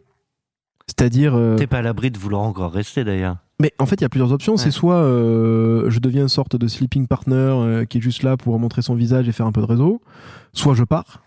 Ouais, t'adores faire ça en plus. Ouais, c'est magnifique. J'adore les soirées. Euh, soit je pars. Et du coup, il faut le préparer. Euh, soit au contraire, je me dis, ben, je repars pour un tour. Et j'y suis encore pour. euh, Parce qu'une fois plus, DNG, pour moi, c'était jusqu'à 40 ans. Donc est-ce que je repars pas euh, Je repars pas pour un tour? Et ça, aujourd'hui, j'ai pas du tout la réponse. Parce qu'une fois plus, première étape, c'est 2023. Et après, on se posera les, questions de la suite. Alors, je vais t'obliger à te projeter euh, sur une fin, et en fait, quelle que soit la durée. Euh, donc, c'est peut-être dans 10 ans, c'est peut-être dans 5 ans, c'est peut-être dans 2 ans. Euh, c'est peut-être euh, le lendemain de la sortie de ce podcast parce qu'en fait, je, euh, non, t'as, t'as dit finalement que, que des belles choses, mais donc au-delà de la blague, euh, le jour où tu pars, est-ce que t'as coché tes cases? Là, t'as encore plein d'options. Est-ce que tu veux faire deux réussites entrepreneuriales contre un échec? Ça peut être une ambition. Est-ce que tu t'es mis à l'abri euh, Tu vas aller pouvoir enfin jouer au golf euh, ou prendre du temps sur d'autres sujets qui te prennent peut-être moins de temps? Bref, plus de temps pour tes potes, tu l'as dit tout à l'heure, pour ta famille, pour ta femme, ta fille, etc. Euh, en fait, à nouveau, il y aura plein d'autres chemins possibles. Est-ce que tu sens une inclinaison et tu auras le droit de te contredire le jour J? Ce que je ressens en tout cas aujourd'hui, c'est que ce qui m'a, euh, ce qui me drive au quotidien, c'est pas tant euh, faire le ça et les bidas, même si c'est la conclusion, c'est le faire avec des gens que je kiffe. Sur des nouveaux sujets intellectuels que je connaissais pas. Et donc c'est aussi pour ça que j'ai fait le deal avec Eleven C. Je me suis jamais fait racheter, je me suis jamais associé à des gens, j'ai jamais fait un LBO. Vas-y, j'apprends des trucs. Et donc tant que je garde ce côté euh, avec des gens que j'adore humainement et professionnellement, et que du coup Eleven me permet d'apprendre de nouvelles choses au quotidien, pourquoi pas nous aussi racheter des boîtes, etc. Mais je pense que je vais rester et, ça va me plaire. Et après, quand, j'essaie de me projeter, en fait, il y a plusieurs choses qui m'intéressent. Je pense que j'arrêterai pas de faire du business euh, à 40 ans parce que j'adore ça, mais par contre, j'aimerais le faire différemment. Et comme je serais sécurisé personnellement, et moi, j'ai pas, certains entrepreneurs disent, mais euh, tant que j'ai pas 100 millions, 1 milliard, j'ai pas réussi. Moi, pour le coup, je m'en fiche totalement. Tout ce que je veux, c'est pouvoir vivre avec mon rythme actuel de vie, ouais, euh, jusqu'à la fin de mes jours. Tu vois. Donc, je cherche pas plus, je cherche pas la Ferrari, je cherche pas les quatre maisons, je m'en fiche totalement. Donc, en fait, moi, les, quelques trucs qui me font kiffer, c'est un peu ce qu'on disait tout à l'heure, c'est comment tu partages, euh, comment l'entrepreneur qui a vécu des hauts, des bas, comment il les partage et donc du coup comment il essaie potentiellement d'accompagner, de faire grandir des gens. Donc tu vois ce rôle de mentor notamment euh, Mhm. qu'on a lié à au Movie, mais comment tu le fais de manière encore plus impliquée et, et comment tu communiques encore plus dessus et, et comment tu fais peut-être même des programmes autour de ça. Donc il y a un truc que j'aimerais bien Transmettre. rendre, ouais, c'est transmettre, coaching, mentor, je sais pas, mais ce côté transmission de, de, de, de ce que j'ai pu, de ce que j'ai Prendre pu faire. donné. Et donc, après, et donc une fois que tu as dit ça, tu as plusieurs choses. Tu as ce côté, on va dire, euh, associatif, associatif qui le fait, mais tu as aussi deux autres façons de le faire. Tu as un levier qui peut être, euh, tu le fais en mode freelance conseil. Tu as un levier aussi qui peut être fait autour d'un fonds d'investissement, avec une notion très opérationnelle, moi qui, m- qui me botte, qui montrait pas mal. Et après, il y a un sujet pour lequel euh, j'aimerais beaucoup m'impliquer, c'est qu'aujourd'hui, je fais un business, mais qui, entre guillemets, euh, sert à rien. C'est-à-dire qu'il sert à rien pour changer le monde. Euh, et je pense que quand on est un entrepreneur, et il y en a beaucoup qui sont passés sur ce podcast, a priori, tu as une énergie folle. Tu sais faire des choses que d'autres personnes ne savent pas faire juste parce qu'en fait, euh, tu vois un mur et toi, tu poses la question comment je casse le mur, je passe en droite, à gauche, comment je reconstruis le truc derrière? Et donc, du coup, on a un mindset qui est assez euh, singulier. Et comment l'utiliser, ça, pour avoir un impact. Donc, est-ce que c'est euh, dans l'éducation, est-ce que c'est dans l'écologie? Honnêtement, j'en ai aucune idée. Mais j'aimerais bien me dire que euh, mon temps et mon énergie servent à quelque chose. Mais j'en sais pas plus aujourd'hui, je sais pas. C'est juste un, un truc. Je pense qu'on va se donner rendez-vous euh, dans dix ans pour pour en discuter. Juste, on finit vraiment là-dessus. Là, je crois qu'on a éclaté les, les scores, mais c'est ça, de deux sessions, deux histoires. Et puis, je sais pas, c'est peut-être pour ça qu'on est amis, c'est qu'on est bien ensemble. Euh, mais du coup, quand même, pour conclure, euh, je t'ai demandé sur quoi t'as fêté le deal. On a compris que tu l'as pas vraiment fêté. Donc, je me demande Mais tu vas bien- voir à la musique, je me demande bien ce que t'as choisi. It's okay. Ah ouais, ok. Déjà le titre, It's okay. Tu vas, tu vas voir le titre et la musique sont, sont, sont assez parlants. Tom Rosenthal.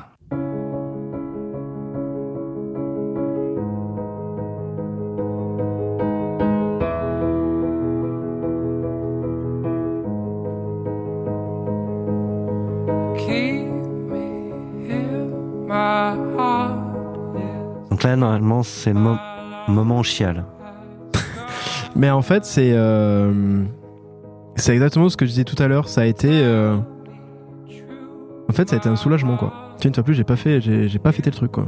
Je suis rentré à la maison, je me suis mis sur le canapé, j'ai pas pris un verre de vin, j'ai pas pris une coupe de champagne. C'était en mode, putain, c'est fait. Et là, tu repenses à la garde à vue au tribunal de commerce? Beaucoup. C'était les moments les plus durs de ma vie. Clairement. Et donc, du coup, c'est. euh, T'as pas euh, réussi DNG. T'as cranté un truc. Ok, cool. C'est it's ok. C'est tout. Mais vraiment, quoi. Et donc, à aucun moment. Depuis en fait The, The Tops, j'étais quelqu'un de- d'extrêmement émotionnel. J'avais des hauts, des bas euh, tout le temps. Et en fait, avec cette deuxième boîte, j'ai une sorte, tu vois, de- je sais pas, de, de, phase émotionnelle où il y a, plus de très gros hauts, il y a plus de très gros bas, ce qui enlève beaucoup d'excitation, mais qui permet aussi de gérer beaucoup mieux euh, finalement le quotidien. C'est-à-dire qu'un gros haut, tu sais que tu vas te prendre une claque derrière, donc tu te détends, et un gros bas, tu dis c'est pas grave, il va y avoir un petit truc derrière, on va le gérer. Et donc du coup, quand tu as fermé une boîte et que ça a été extrêmement difficile, tu te dis de toute façon, j'ai vécu le pire. Je sais ce que c'est, c'est aller au tribunal de commerce, pousser la porte et claquer la boîte. Et donc en fait, une fois que tu as vécu ça, il n'y a plus rien de grave.